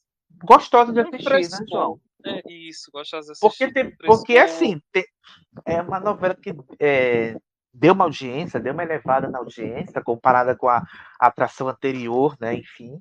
E tem gente que assiste a novela até hoje por conta do carisma dos personagens. Mas a história, que é bom. A história já morreu há muito tempo, né? Enfim, mas então a gente começou assistindo a novela, né, João? A gente começou a ouvir a novela. E a gente já percebeu é o mal do Mário Teixeira ele acaba queimando os cartuchos da história no começo. E aí, é, a novela começou tão acelerada que suprimiu muitas cenas importantes. Por exemplo, a gente sabe que o Zé Paulino ia sofrer um acidente, o Tertulinha está lá no meio, a gente sabe que o Tertulinho não provocou, mas aproveitou das consequências desse acidente para poder conseguir o que ele queria, que era casar com Candoca e tudo. Só que a novela, nessa essa pressa toda, ela não mostrou cenas importantes. Ela, a gente não soube como que o Zé Paulino se salvou, né? A gente não soube como, é, depois, é, como que o Zé Paulino enriqueceu para voltar à cidade de Cantapedra e ser uma pessoa influente, enfim. A gente não sabe desses detalhes. Isso. E a gente ficou assistindo e teve resposta. A gente ficou sem saber. essa ânsia de deixar uma novela bem rápida, né, cheia de acontecimentos, acabou matando muita coisa. Não teve nem o velório, né, o, o enterro, o suposto enterro do, do Zé Paulino, a gente não viu. Então, assim, Exato. vamos, vamos apressar a novela, mas eu acho que se tivesse mostrado todas essas cenas, talvez a novela ainda tivesse acontecimento, né, que como o Fábio comentou, parece que a novela acabou em um mês, o que é típico da obra do Mário Teixeira, né? É só lembrar Exato. que ele não para de outras produções. Parece que ele gasta demais tudo. Uhum, exato. Por exemplo, quando teve o acidente do Zé Paulino, passa, passaram sete dias e não mostrou ninguém recebendo impacto da notícia, sabe? Uma coisa que a gente sentiu compa comparando, se a gente for comparar com o Lugar ao Sol no último capítulo. A gente, por exemplo, não soube, no final da novela, a reação das pessoas quando soube que soubemos que Christian não era Renato, que Renato não era, não era Renato e, e sim Christian, por exemplo. Então isso cortou, sabe? A gente sentiu falta de como a reação das pessoas da cidade, de Candoca, de poxa, Zé Paulo morreu. A gente não soube, a gente cortaram isso, tiraram isso da gente, essa emoção. Então, foi foda, cara. Foi, foi um vacilo, porque ia dar muito mais emoção pra novela. Então, a então eu acho que a pressa, a- a- esse aceleramento em contar a história, acabou minando um pouco a trama, né? Ah, Já, já, começa, já começa a perder um pouco do interesse. Eu, pelo menos, me Exato. senti muito lesado. Poxa, eu quero ver a reação, eu quero ver, eu quero drama, eu quero choro, eu quero chorar junto, sabe? E foi tirado isso de mim. Quase que reclamei no Procon reclamando. Enfim, Exato. é tenso, né? E a gente falou dessa questão da naturalidade, eu tava tentando buscar a palavra, achei, naturalidade. Dos personagens nordestinos, que isso é muito importante, né, que a gente vem falando aí, representatividade e tal. Mas teve uma coisa que, eu não sei se incomodou, é que assim, parece que todos os personagens né, tinham que falar que o nordestino é algo, é alguém calejado, alguém que passa por muita coisa na vida, que não sei o que. Gente, praticamente todo mundo falou isso na novela. Não precisava tanto. Não, o nordestino é um povo sofredor, que vai à luta. Gente, precisa. Precisa gente. Eu acho que o pessoal das outras regiões, o pessoal nordestino, todo, todo nordestino passou fome, passa necessidade. Gente, não é assim, não. Não é assim Exato. que as coisas. Não, é desse jeito. Gente, assim, graças a Deus, eu, por exemplo, nós dois, né, João, como nordestinos que somos, eu, pelo menos, nunca passei necessidade. Nunca precisei pedir esmola na rua, nem nada, pedir comida, acredito que você também não. Então, não é porque alguns passam que todos passam. Pelo amor de Deus. Aí meio que acaba reforçando, talvez não tenha sido a intenção, alguns estereótipos. E isso a É. gente via muito no personagem do Henrique Dias, né? O, O. Timbó, né? O Timbó que Timbó. virou a estrela da novela, né? prati- Praticamente. O ator é excelente, né? O personagem também é muito bom, mas eu senti que meio que reforçou aquela coisa que aí a gente acha que não tem água aqui, a gente acha que não tem água encanada, não tem esgoto, parece que, né? Que é uma, uma coisa, é um estereótipo, se a gente for pensar. Que as pessoas têm do nordestino. Então acho que isso. Mas é claro que não tirou assim, o brilho dos atores, né? A, a naturalidade que eles interpretaram. É verdade.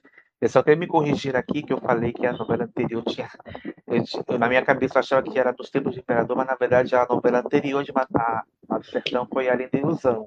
Não foi fracasso, gente. Então, desculpas tá, pelo, pela falha, porque a gente fica com a novela ruim na cabeça esquece que teve outra antes. Mas, enfim, é, voltando a criticar a novela, o João falou um pouco dessa questão do, do estereótipo, né? E ano passado, 2000 2022, foi de eleição, né, João? Então, e sempre, sempre, sempre, depois do, do resultado das eleições, tem o- as críticas, né, as ofensas ao povo nordestino nas redes sociais, já está calejado com isso. E a novela, sem querer, acabou contribuindo para reforçar esse tipo de preconceito, né?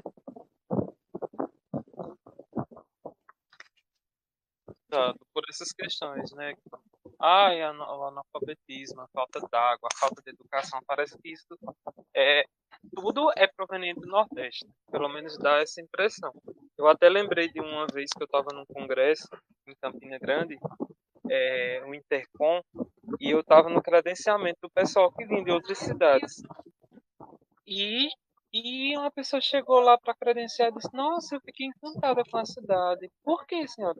Porque tem shopping. Na cabeça da mulher, não era para ter shopping na cidade, sabe? Então, gente, olha, olha o Ai, estereótipo. E a mulher era do Nordeste também, mas ela tinha esse estereótipo de que não tinha Ai, shopping lá em ai. Campina. Ai, ai. Ai, meu Deus do céu. Como é isso? É isso. Ai, ai. E que mais que a gente pode falar da novela, gente? É, é, a novela também teve muitos clichês, né? Muitos clichês, né? Aquele clichê do, do mocinho, é, que é dado como morto e volta em busca de resgatar a sua vida. Só que o que eu não gostei nessa coisa do, do- da volta do, do José Mendes, ex-Zé Paulino, é que ele voltou cheio de raiva do Tertulinho, com razão, né? Só que ele voltou com ódio da Candoca, que não é justificado, gente, não é justificável. Ela, ela foi tão vítima quanto ele. Não sabia, ela não sabia o que aconteceu com ele. Ela, ela, ela casou com outro achando que ele tinha morrido. E ele meio que ju- julgando, condenando ela como se ela não quisesse saber dele, não, não fosse atrás e nada. Mas, gente, o que, que ela poderia fazer? O que, que ela poderia fazer? Sabe? Ela foi, ela teve, ela foi do velório, foi pro enterro e tudo. Você acredita que a pessoa morreu? Então, é, eu achei forçado isso. Achei forçado. Achei muito forçado. E talvez esse, esse ponto do personagem ser bem sisudo, aliado à interpretação do Guizé, fez com que muita gente acabasse torcendo pelo Tertulinho. Eu, inclusive. Olha, É, Tertulino tem muito, tem um, um fandom bem grande, viu? E olha que ele teve muitas atitudes questionáveis na novela, mas assim, por, por mais que eu tenha gostado do trabalho do Sérgio Guizé aqui da novela, eu achei a química de- do, do Renato Góes com a Isadora Cruz bem, bem maior do que a dela com o Guizé. E eu acho Eu aí, falando demais. de interpretação, isso. E falando de interpretação também, essa coisa do que o, o Renato Góes deu pro Tertulinho ser meio abobalhado, meio atrapalhado, deu um charme extra pro Uhum. personagem. Exato. Exatamente. Mas ele tem defeitos, né? Ele tem, ele, ele tem muitos defeitos apesar disso, né? Ele é manipulador, ele é abusivo, ele é muito dramático, obcecado, enfim. Mas sabe como é que é, né? É, enfim, né? É, será que foi a, a- a bo- a boa estampa do Renato Góes que facilitou, facilitou e meio que facilitou as pessoas chiparem ele com a, com a menina mais facilmente? Não sei, mas pode ser também. Mas enfim, né? O fato é que, apesar de tudo isso, Mário Sertão elevou a audiência da novela de, um de uma tal maneira que eu até li uma notícia, acho que foi notícias da TV, que até o- o- as classes A e B admitiam que assistiam a novela, né? Então, é- é porque a gente sabe que novela é um produto de massa, né? Então, normalmente quem vê a novela são pessoas da classe C, classe D, tem classe E, não sei, mas enfim. Mas é, foi uma surpresa de que uma, uma história se passada no Nordeste, mostrando lá vai eu contribuir com os estereótipos, né? Mostrando as mazelas do povo nordestino, enfim. Se agradasse a novela. Eu, é, é, eu acho que a, no- a novela, até pelo fato de ela, a, a história ter se esgotado muito rápido, meio que não tinha história para mostrar. Como os personagens são carismáticos, então meio que a novela meio que vira uma sitcom desses personagens, né? A impressão que dava é que a novela começou a virar uma grande sitcom, né? É, botaram os personagens para terem momentos engraçados, para as pessoas irem. Assim, tem um momento que eu não estava mais vendo a novela, mas a minha mãe assiste, e eu estava ela rindo. Aí eu digo, "Onde você tá rindo? Ah, da novela aqui, tô rindo do Timbó aqui, eu tô morrendo de rir. Sabe? Botando situações. É Hã? tipo o Timbó achando. é O tipo petróleo, achando né? petróleo, né? E né? E as consequências, ele enriquecendo, finalmente rico, e tendo a vida que ele nunca teve, gastando dinheiro, enfim. Isso proporciona risadas, né? Proporciona risadas, né? Enfim. foi uma coisa bem alhó para as obras, que coincidência ou não, é escrita também pelo Mário Teixeira, né? Se eu não me engano. Pois é, né, João? Pois é. Eu acho que o Mário Teixeira só não estragou o Cravo e a Rosa, porque o Valci também escrevia novela. Senão, a novela também não teria esses 200 e tantos capítulos. Imagina uma novela só do Mário Teixeira que é escrita com 200 e tantos capítulos. Imagina como seria. Eu não consigo nem pensar, para falar a verdade. Ai, ai. Mas, enfim, a novela te- teve muitos destaques no elenco, né? Eu acho que de de destaques positivos, eu poderia começar já pela Isadora Cruz, né? Uma mocinha. é, assim, vamos falar da atriz primeiro, uma atriz nordestina que já tinha tido uma oportunidade lá em Haja Coração, mas eu não lembrava dela naquela novela, como já falei no episódio do ano passado sobre a novela. E ela foi bem competente nessa novela. Só que Candoca, isso não é culpa dela, é uma mocinha chata. Ela foi ficando chata no decorrer da novela, porque é uma mocinha toda, totalmente incorruptível, uma mocinha que nunca erra, uma mocinha acima do bem e do mal. E a gente sabe que esse tipo de mocinha, muito caga-regra, tende a ser chata, sabe? Eu, aí, aí eu, Aff, Candoca. Eu acho que uma cena que eu criei ranço da Candoca é, foi uma cena que foi naquela foi na, na sequência que o que o Tertulino descobre que é irmão do Zé Paulino. Ah, gente, não vou chamar de José Mendes, não, vou chamar de Zé Paulino mesmo.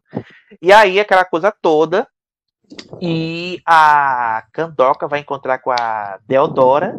A Deodora dá um tapa na cara dela, e o que, é que a Candoca faz? Ela não reage. Ela engole o tapa, sabe? Não devolve. Eu fiquei puto com ela naquela hora. Como é que a mulher. Como é que você deixa uma mulher te dar na cara e você não reage, mulher? Pelo amor de Deus. Só faltou o Mário Teixeira escrever a cena dela oferecendo a outra faca para ela, ela apanhar de novo. Eu só fiquei esperando isso. Eu criei um ranço dela nessa hora. Mas, enfim, não é culpa da atriz, é culpa do autor. E para você, João, qual tem outro destaque da novela que você gostou bastante? Ai, ai. Enquanto o, o João fala, é, a gente não pode citar também o Renato Góes, né? Pelos motivos que a gente já falou aqui, é, apesar do Tertulino ser o antagonista da novela, mas ele teve, assim, teve momentos engraçados. O público chipava muito ele com a Candoca, isso é fato. É, a gente via que ele tinha mais química, eles dois tinham mais química do que ela com o Guizé, por exemplo. O Guizé, é, não sei se foram os anos de Valci Carrasco, não sei dizer, mas é, tinha momentos que estava bem endurecido na novela, enfim, acho que faltou um pouquinho para Guizé se envolver mais na história. Eu acho que os anos de Valci Carrasco, nesse caso, fizeram um pouco mal para ele. Acho que faltou ele se entregar de vez aquele clima, aquele. A, a- ao circo que virou a novela, porque decorrer da- novela foi virando um meio que um circo, né? Que faltou um pouco isso. Ainda teve aquela postura de, ah, eu sou você na novela, eu sou galã, então tem que ter, enfim. Acho que faltou um pouquinho de molejo para ele nesse sentido. Acho que podia, sabe, até é, render mais na novela. Um, pouco, um tom um pouco mais cômico, enfim. Acho que poderia, poderia fazer bem a ele também. E para você, É, João, que, é, teve outro, outro que foram os atores que se destacaram, na sua opinião, da novela? É, eu acho que você falou bem. Acho que um- talvez o grande destaque foi a Isadora Cruz. Eu espero que ela tenha outras oportunidades, porque é uma atriz que mostrou talento, né? Mostrou naturalidade, né? Isso que a gente tem falado tanto ao longo do episódio. Ela é linda também, né? Além de ser boa atriz, também muito linda, carismática, né? É paraibana, né? Inclusive, minha conterrânea. Acho que ela é de uma pessoa, se não me engano. É, você falou bem, acho que o Renato Góes, talvez um, um dos melhores papéis do Renato Góes, se não o melhor papel dele, porque tem toda essa questão dele ser um antagonista, mas ser cômico, ter os desvios, né, do comportamento Uhum. dele, mas ao mesmo tempo ser, engra ser engraçado, e fazendo um ótimo par também com a Giovanna Cordeiro, né, que é a Nossa, a Xaviera, nossa Xaxá. Nossa, gente, que personagem. Que Que personagem. personagem. E a Giovanna, é, a verdade, é, ela não era tão conhecida, só a bolha mesmo conhecia a atriz, mas aqui ela conseguiu bastante visibilidade. A Xavier, e olha que a Giovanna tinha feito lá em Pantanal, no primeiro capítulo, a prostituta generosa, né? Então, é, não sei se por conta disso, enfim, você já estava. ela foi para Mato Sertão e olha, virou um destaque absoluto, né? podendo até é, um destaque até equivalente a de protagonista. Sabe? Ela estava bem inserida na trama central da novela, envolvida com os personagens centrais da novela. E a Xaviera, não podemos deixar de comentar ali de exuberante, personagem carismática, carismaticíssima, se existe esse superlativo. Se não existe, estou inventando, porque ela merece. E tem umas, ela tem umas tiradas tão boas que, olha, e por conta do sucesso, por conta desse, desse destaque em Mato Sertão, ela vai ser a protagonista de Fuzue, né, João? Ela vai ser a personagem Luana, lá em Fuzue, a próxima novela das sete, que vai substituir Vai na Fé no segundo semestre, enfim. É... Toda sorte para ela, né? Acho que ela merece muito, né? Esse destaque tudo que ela tá tendo. Exato. Na primeira cena dela, quando ela volta para a cidade, né, para atrás de Tertulino, ela já entregou, né? Ela já entregou desde a primeira cena. A personagem é ótima e eu fiquei muito feliz dela ser convocada aí para a próxima novela das sete. Realmente, até tava tá, tá agora no momento que a gente tá gravando, essa, a última cena que eu vi foi ela dizendo que ia embora, uma coisa assim. Ela querendo deixar o Tertulinho. Então é uma atriz que manja, assim, manda bem no cômico, no trágico, no drama. Então ela com Exato. certeza vai arrebentar. E eu acho que um Exatamente. destaque não é nem propriamente atores, assim, os núcleos centrais, mas eu acho que muita gente vê a novela e gosta da novela por conta do final, né? Uhum. Que é os dois, é os dois Os repentistas, os os repentistas, né? O José e o Duquette, né? Muito bons mesmo. Mas uma, uma surpresa agradabilíssima. Eu adoro ver os eles narrando as cenas do próximo capítulo em forma de, de repente. Muito bom, muito bom. E tanto é que meio que o, o tema, quando eles vão narrar, se relaciona com o momento que a gente está vivendo. Por exemplo, teve do carnaval, aí teve o São João.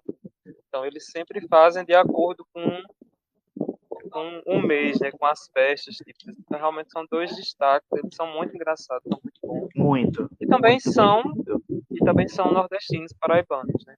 Acho que Exato. até o José, ou, não, eu acho que é o Luquete, que é produtor da, daquela música, a gente não vai falar o nome. Senão os cactos aparecem. Ai, meu Deus. Enfim.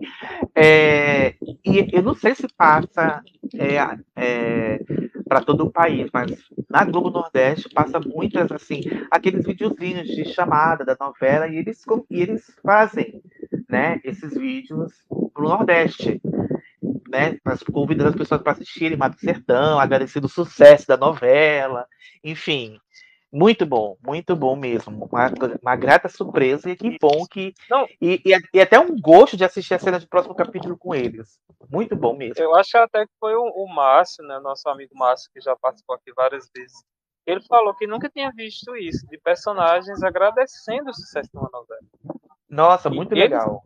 Eles passam, né, de vez em quando nos intervalos agradecendo ao Ibope e tal. E Exato. tava na chamada, na chamada de fim de ano também. Exatamente. Acho muito legal essa participação deles.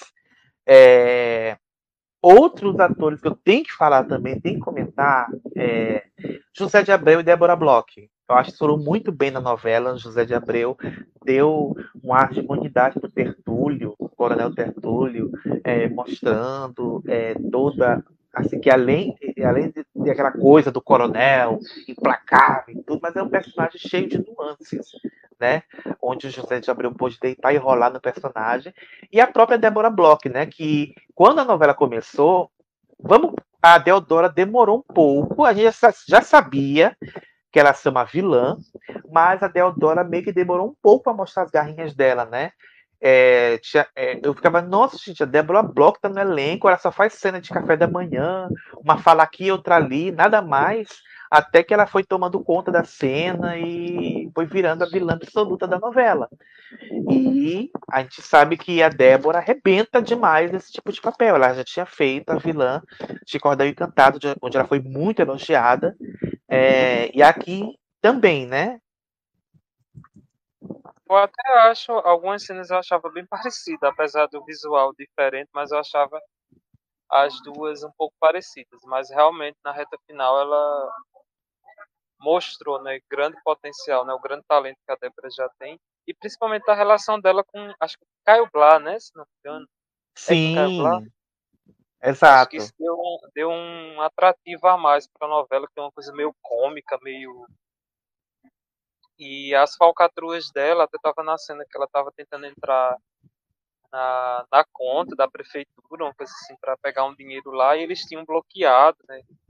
É, a conta dela, tinham roubado dinheiro, que também é outro clichê que a gente sempre vê, né? Os políticos corruptos. Parece que não existe político honesto no Brasil, né? Porque principalmente nas novelas, todo mundo é um 71, e aí a gente tem que elogiar o trabalho do, do prefeito, né? O cara que faz o prefeito é o Sabá Bodó. Sabá Welter. Rodrigues. E também um destaque, né? É, agradou muito esse personagem. Agradou demais. E dizem. Saiu, mas não, não, é oficial, não foi a Globo que saiu, então eu ainda tenho minhas dúvidas. Então, para não espalhar fake news, acho que não vou nem contar essa parte, enfim, deixa pra lá, abafa.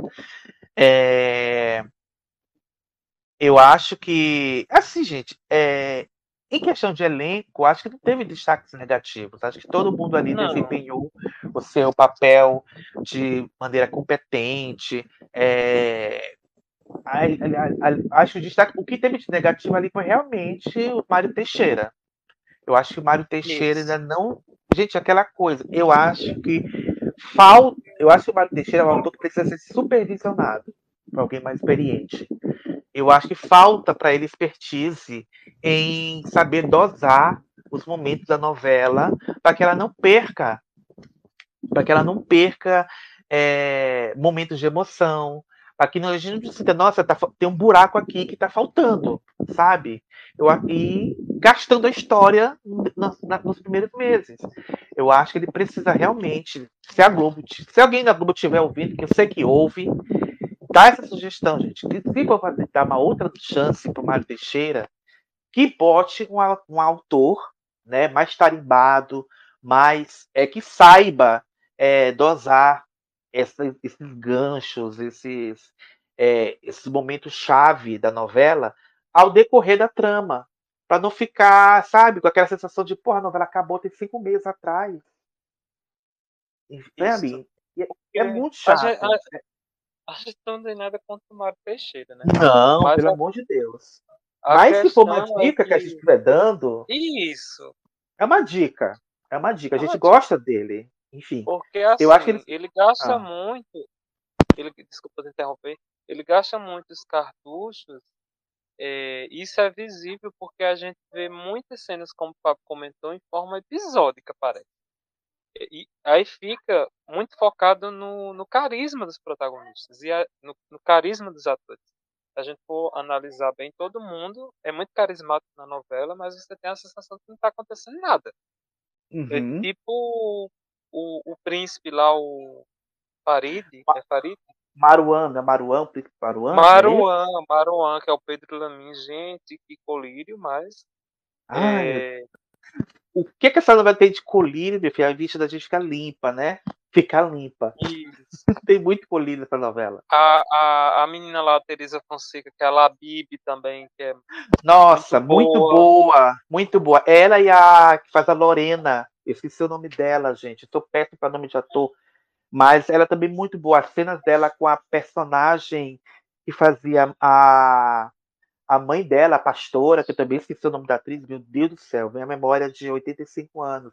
Mas olha, muito boa também. Muito boa a também. Aqui- pastora, a é a pastora pega Heloísa. Jorge, Heloísa Jorge, ela mesma. Desculpa, Heloísa. Ela mesma. a pastora Heloísa Jorge e a a que você falou agora é a Quitéria mesmo, né? A, a- a- faz a Latifa? Não. A, a Não, a Quitéria que ele faz a Lorena. Latifa.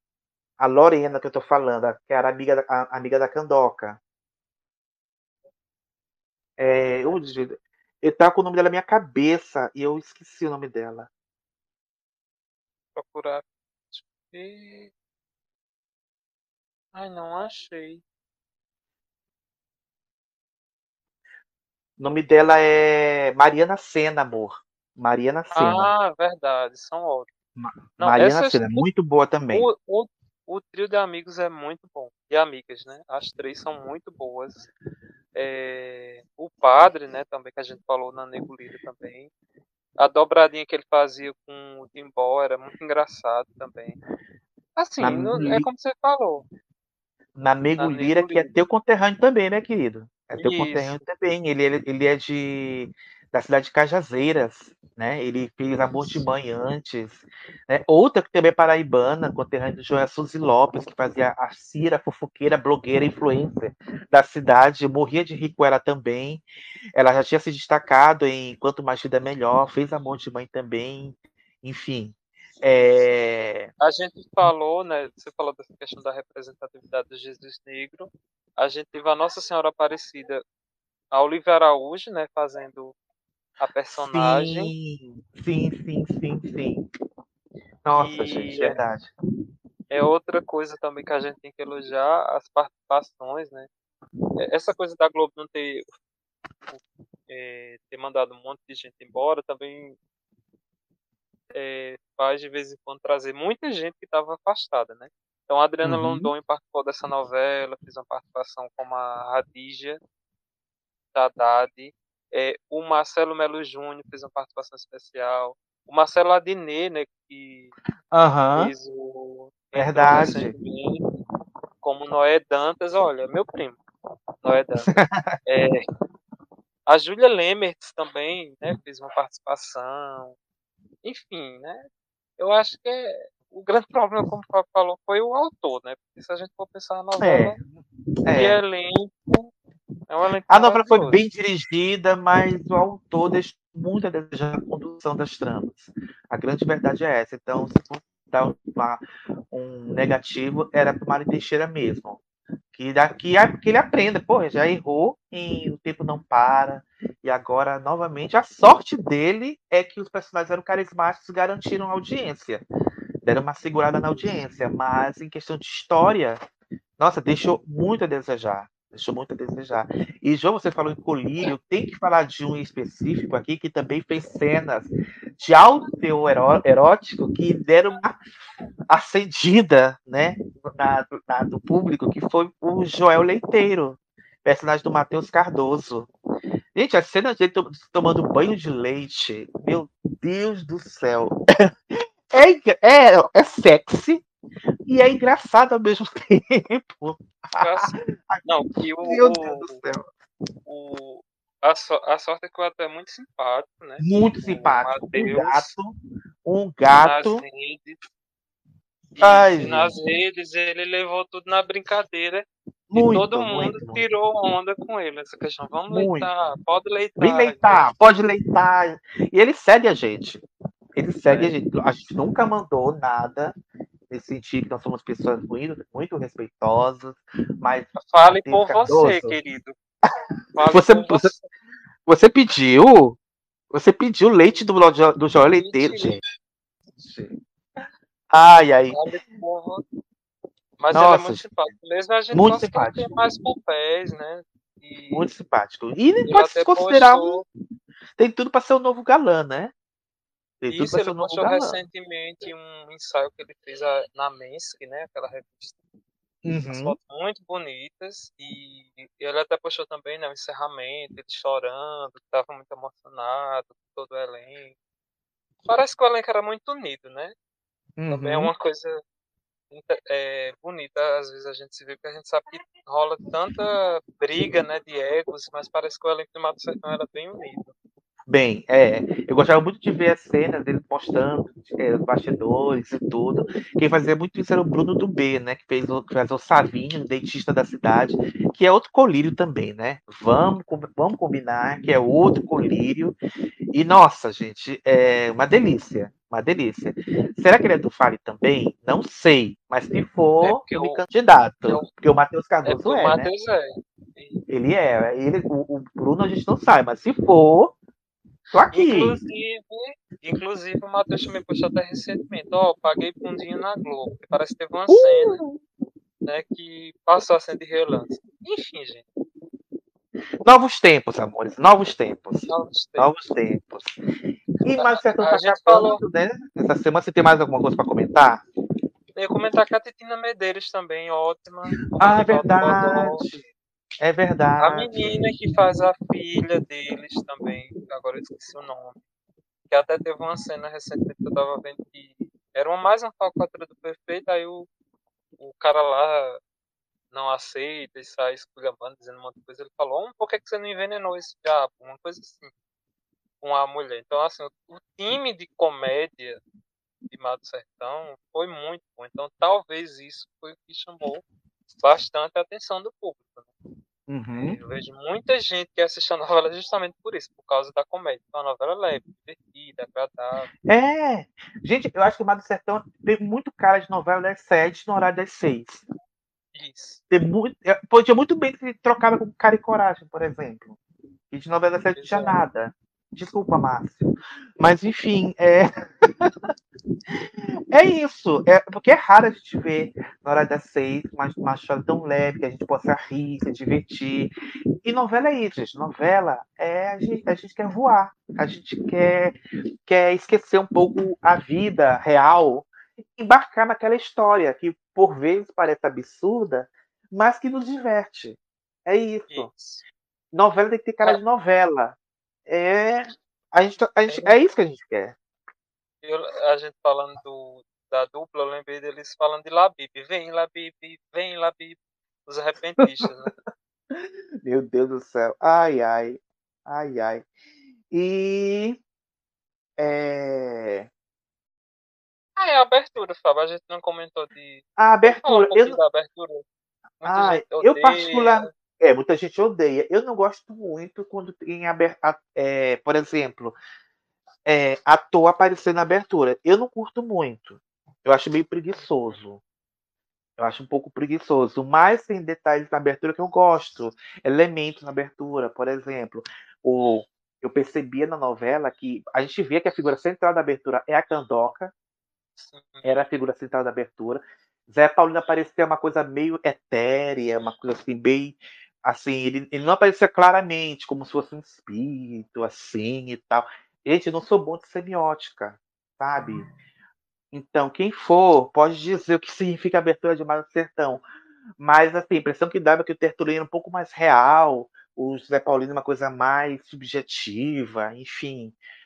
Mas eu não gosto da abertura. Eu confesso que eu não gosto. Gosto da música com o Chico César, gostei da versão do Chico César. Inclusive, eu me lembro que na, na- no episódio do ano passado a gente colocou a versão do Sai Guarabira, porque a gente não, não tinha ainda a versão do Chico César, que ele gravou a música especialmente para a novela. Mas eu gosto da versão dele. Eu gosto muito da versão dele, mas a abertura eu confesso que não me pega tanto, não. A abertura não me pega tanto, não. Mas pelo menos É eu fico feliz que não foi a- pelo menos não foi abertura com colagem, abertura com animação, que é uma coisa que já está muito batida em novela, né? É, muita gente fala que é uma abertura mexicana e tal. Eu não sei se é porque eu gosto de novela mexicana, não me incomoda.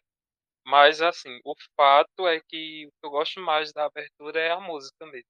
E é tanto É, que quando teve a mudança de fase, né, trocaram, colocaram outra música, eu lembro. Aí o pessoal tava, meu Deus, vão trocar música maravilhosa.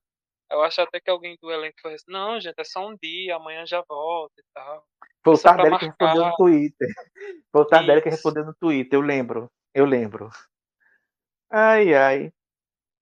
Acho que é isso, né, gente? Não sei se vai dar o mesmo tempo da outra novela, mas é porque não tem muita coisa para falar. Senão a gente fica fica se repetindo. É aquela coisa. O, o bom de Mar do Sertão, os atores e os personagens que foram muito carismáticos. O ruim do Sertão, o autor que foi queimando os cartuchos logo no começo, depois não tinha mais história para contar e teve que inventar história que, enfim, não foi, não envolveram. Tanto que teve um tempo que eu, eu deixei de assistir a novela, não tinha tanto interesse mais em acompanhar, olhava muito esporadicamente. Então, é, o ponto negativo para mim é isso, que da próxima novela ele tenha mais consciência de saber dosar um pouquinho aqui e programar. Capítulo 1 até o Isso. capítulo 25. Isso. Capítulo 25 até o 50. Isso, sabe? Porque senão esgota a história. Isso. E Acho novela tem que ficar o quê? 5, 6, 7 meses no ar. Tem que segurar o público.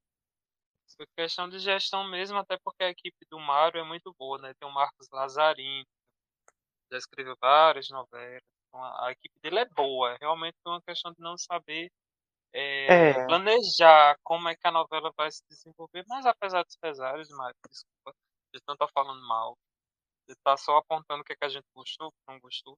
A novela é uma novela agradável, uma novela divertida, bons atores, o elenco é ótimo. É, e eu acho que até minha diretora fala lá da, da escola que eu trabalho, ela conseguiu se enxergar muitas vezes eh, na novela. Então, porque a gente estava cansado de ver ator carioca, paulista interpretando nordestino. A gente precisava ver alguém com naturalidade. Eu acho que isso é a principal característica do Mar- do Sertão. Ela trouxe naturalidade com os atores nordestinos nos personagens e soube encantar o público, que é bom, né? E eu acho que o horário das seis é um dos horários que mais se permite novidade. né? Uhum. Sai de uma novela É um horário mais- É o horário mais experimental, né? Enfim. Isso. Você tem comédia, você tem drama, tem a próxima, que é um, uma romântica com muito drama, tem uma novela mais cômica, enfim, acho que vai com saldo Vale positivo. tudo, né? É, tem esse saldo positivo. E outra coisa, é, você acha que Mar do Sertão, um dia, é, vai valer a pena ver de novo? Ah, eu acho que editadazinha, né? A Globo tá. não tá- Bem editada, tá- né? Eu acho uma novela que pode, pode voltar, pode ser reprisada um dia. Eu acho que eu acredito. Eu sim. acredito. É porque a Então é Globo isso. agora. Tá, a Globo tá reprisando as clássicas, né? Tá ficando sem, sem muito título e não vai reprisar os flops, né? Vai ter que reprisar É. os sucessos. É, a sorte que do Sertão não é flop, né? Então tem chance de vir uma reprise daqui a alguns anos, enfim. E é isso, gente. A gente comentou aqui nossa opinião sobre Mar do Sertão, novela que acaba nessa sexta-feira.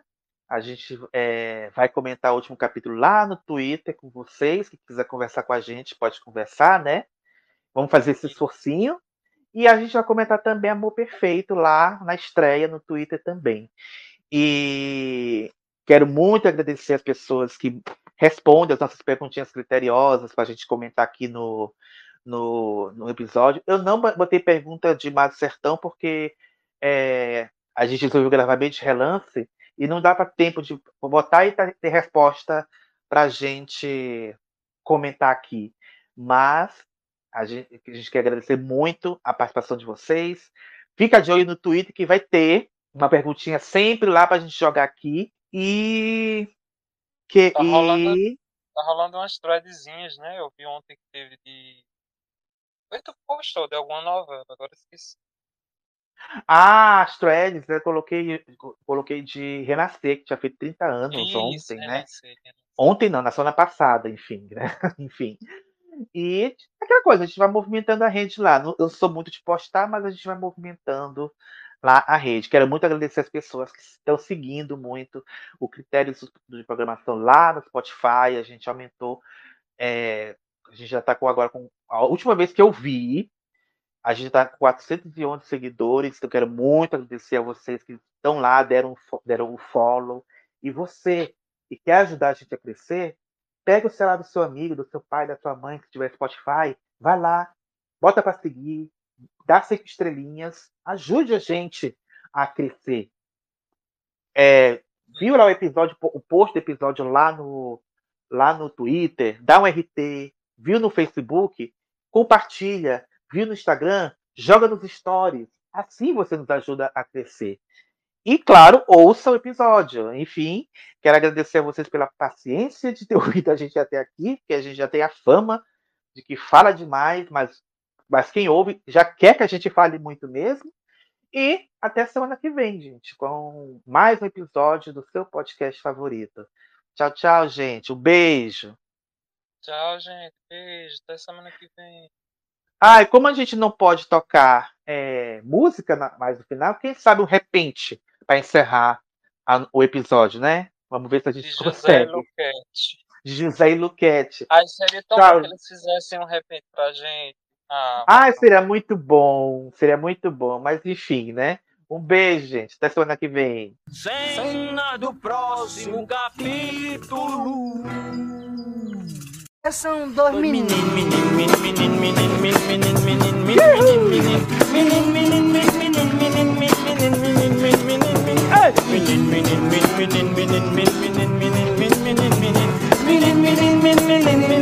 Eita, Antônio, peraí. Peraí, O povo vai ficar com isso na cabeça, esse negócio de.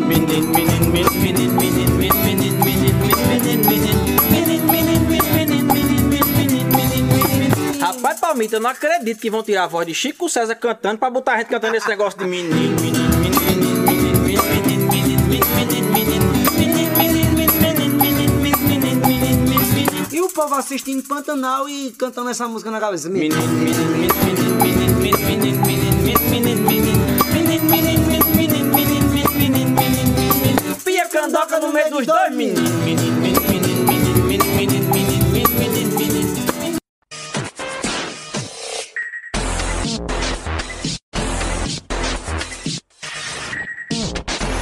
Você ouviu o podcast Critérios de Programação. Este episódio tem um roteiro e direção artística de Fábio Souza e pesquisa e edição de João Dantas. Os novos episódios são disponibilizados todas as sextas-feiras. Para ouvi-los, clique no link da descrição deste episódio e escolha sua plataforma preferida.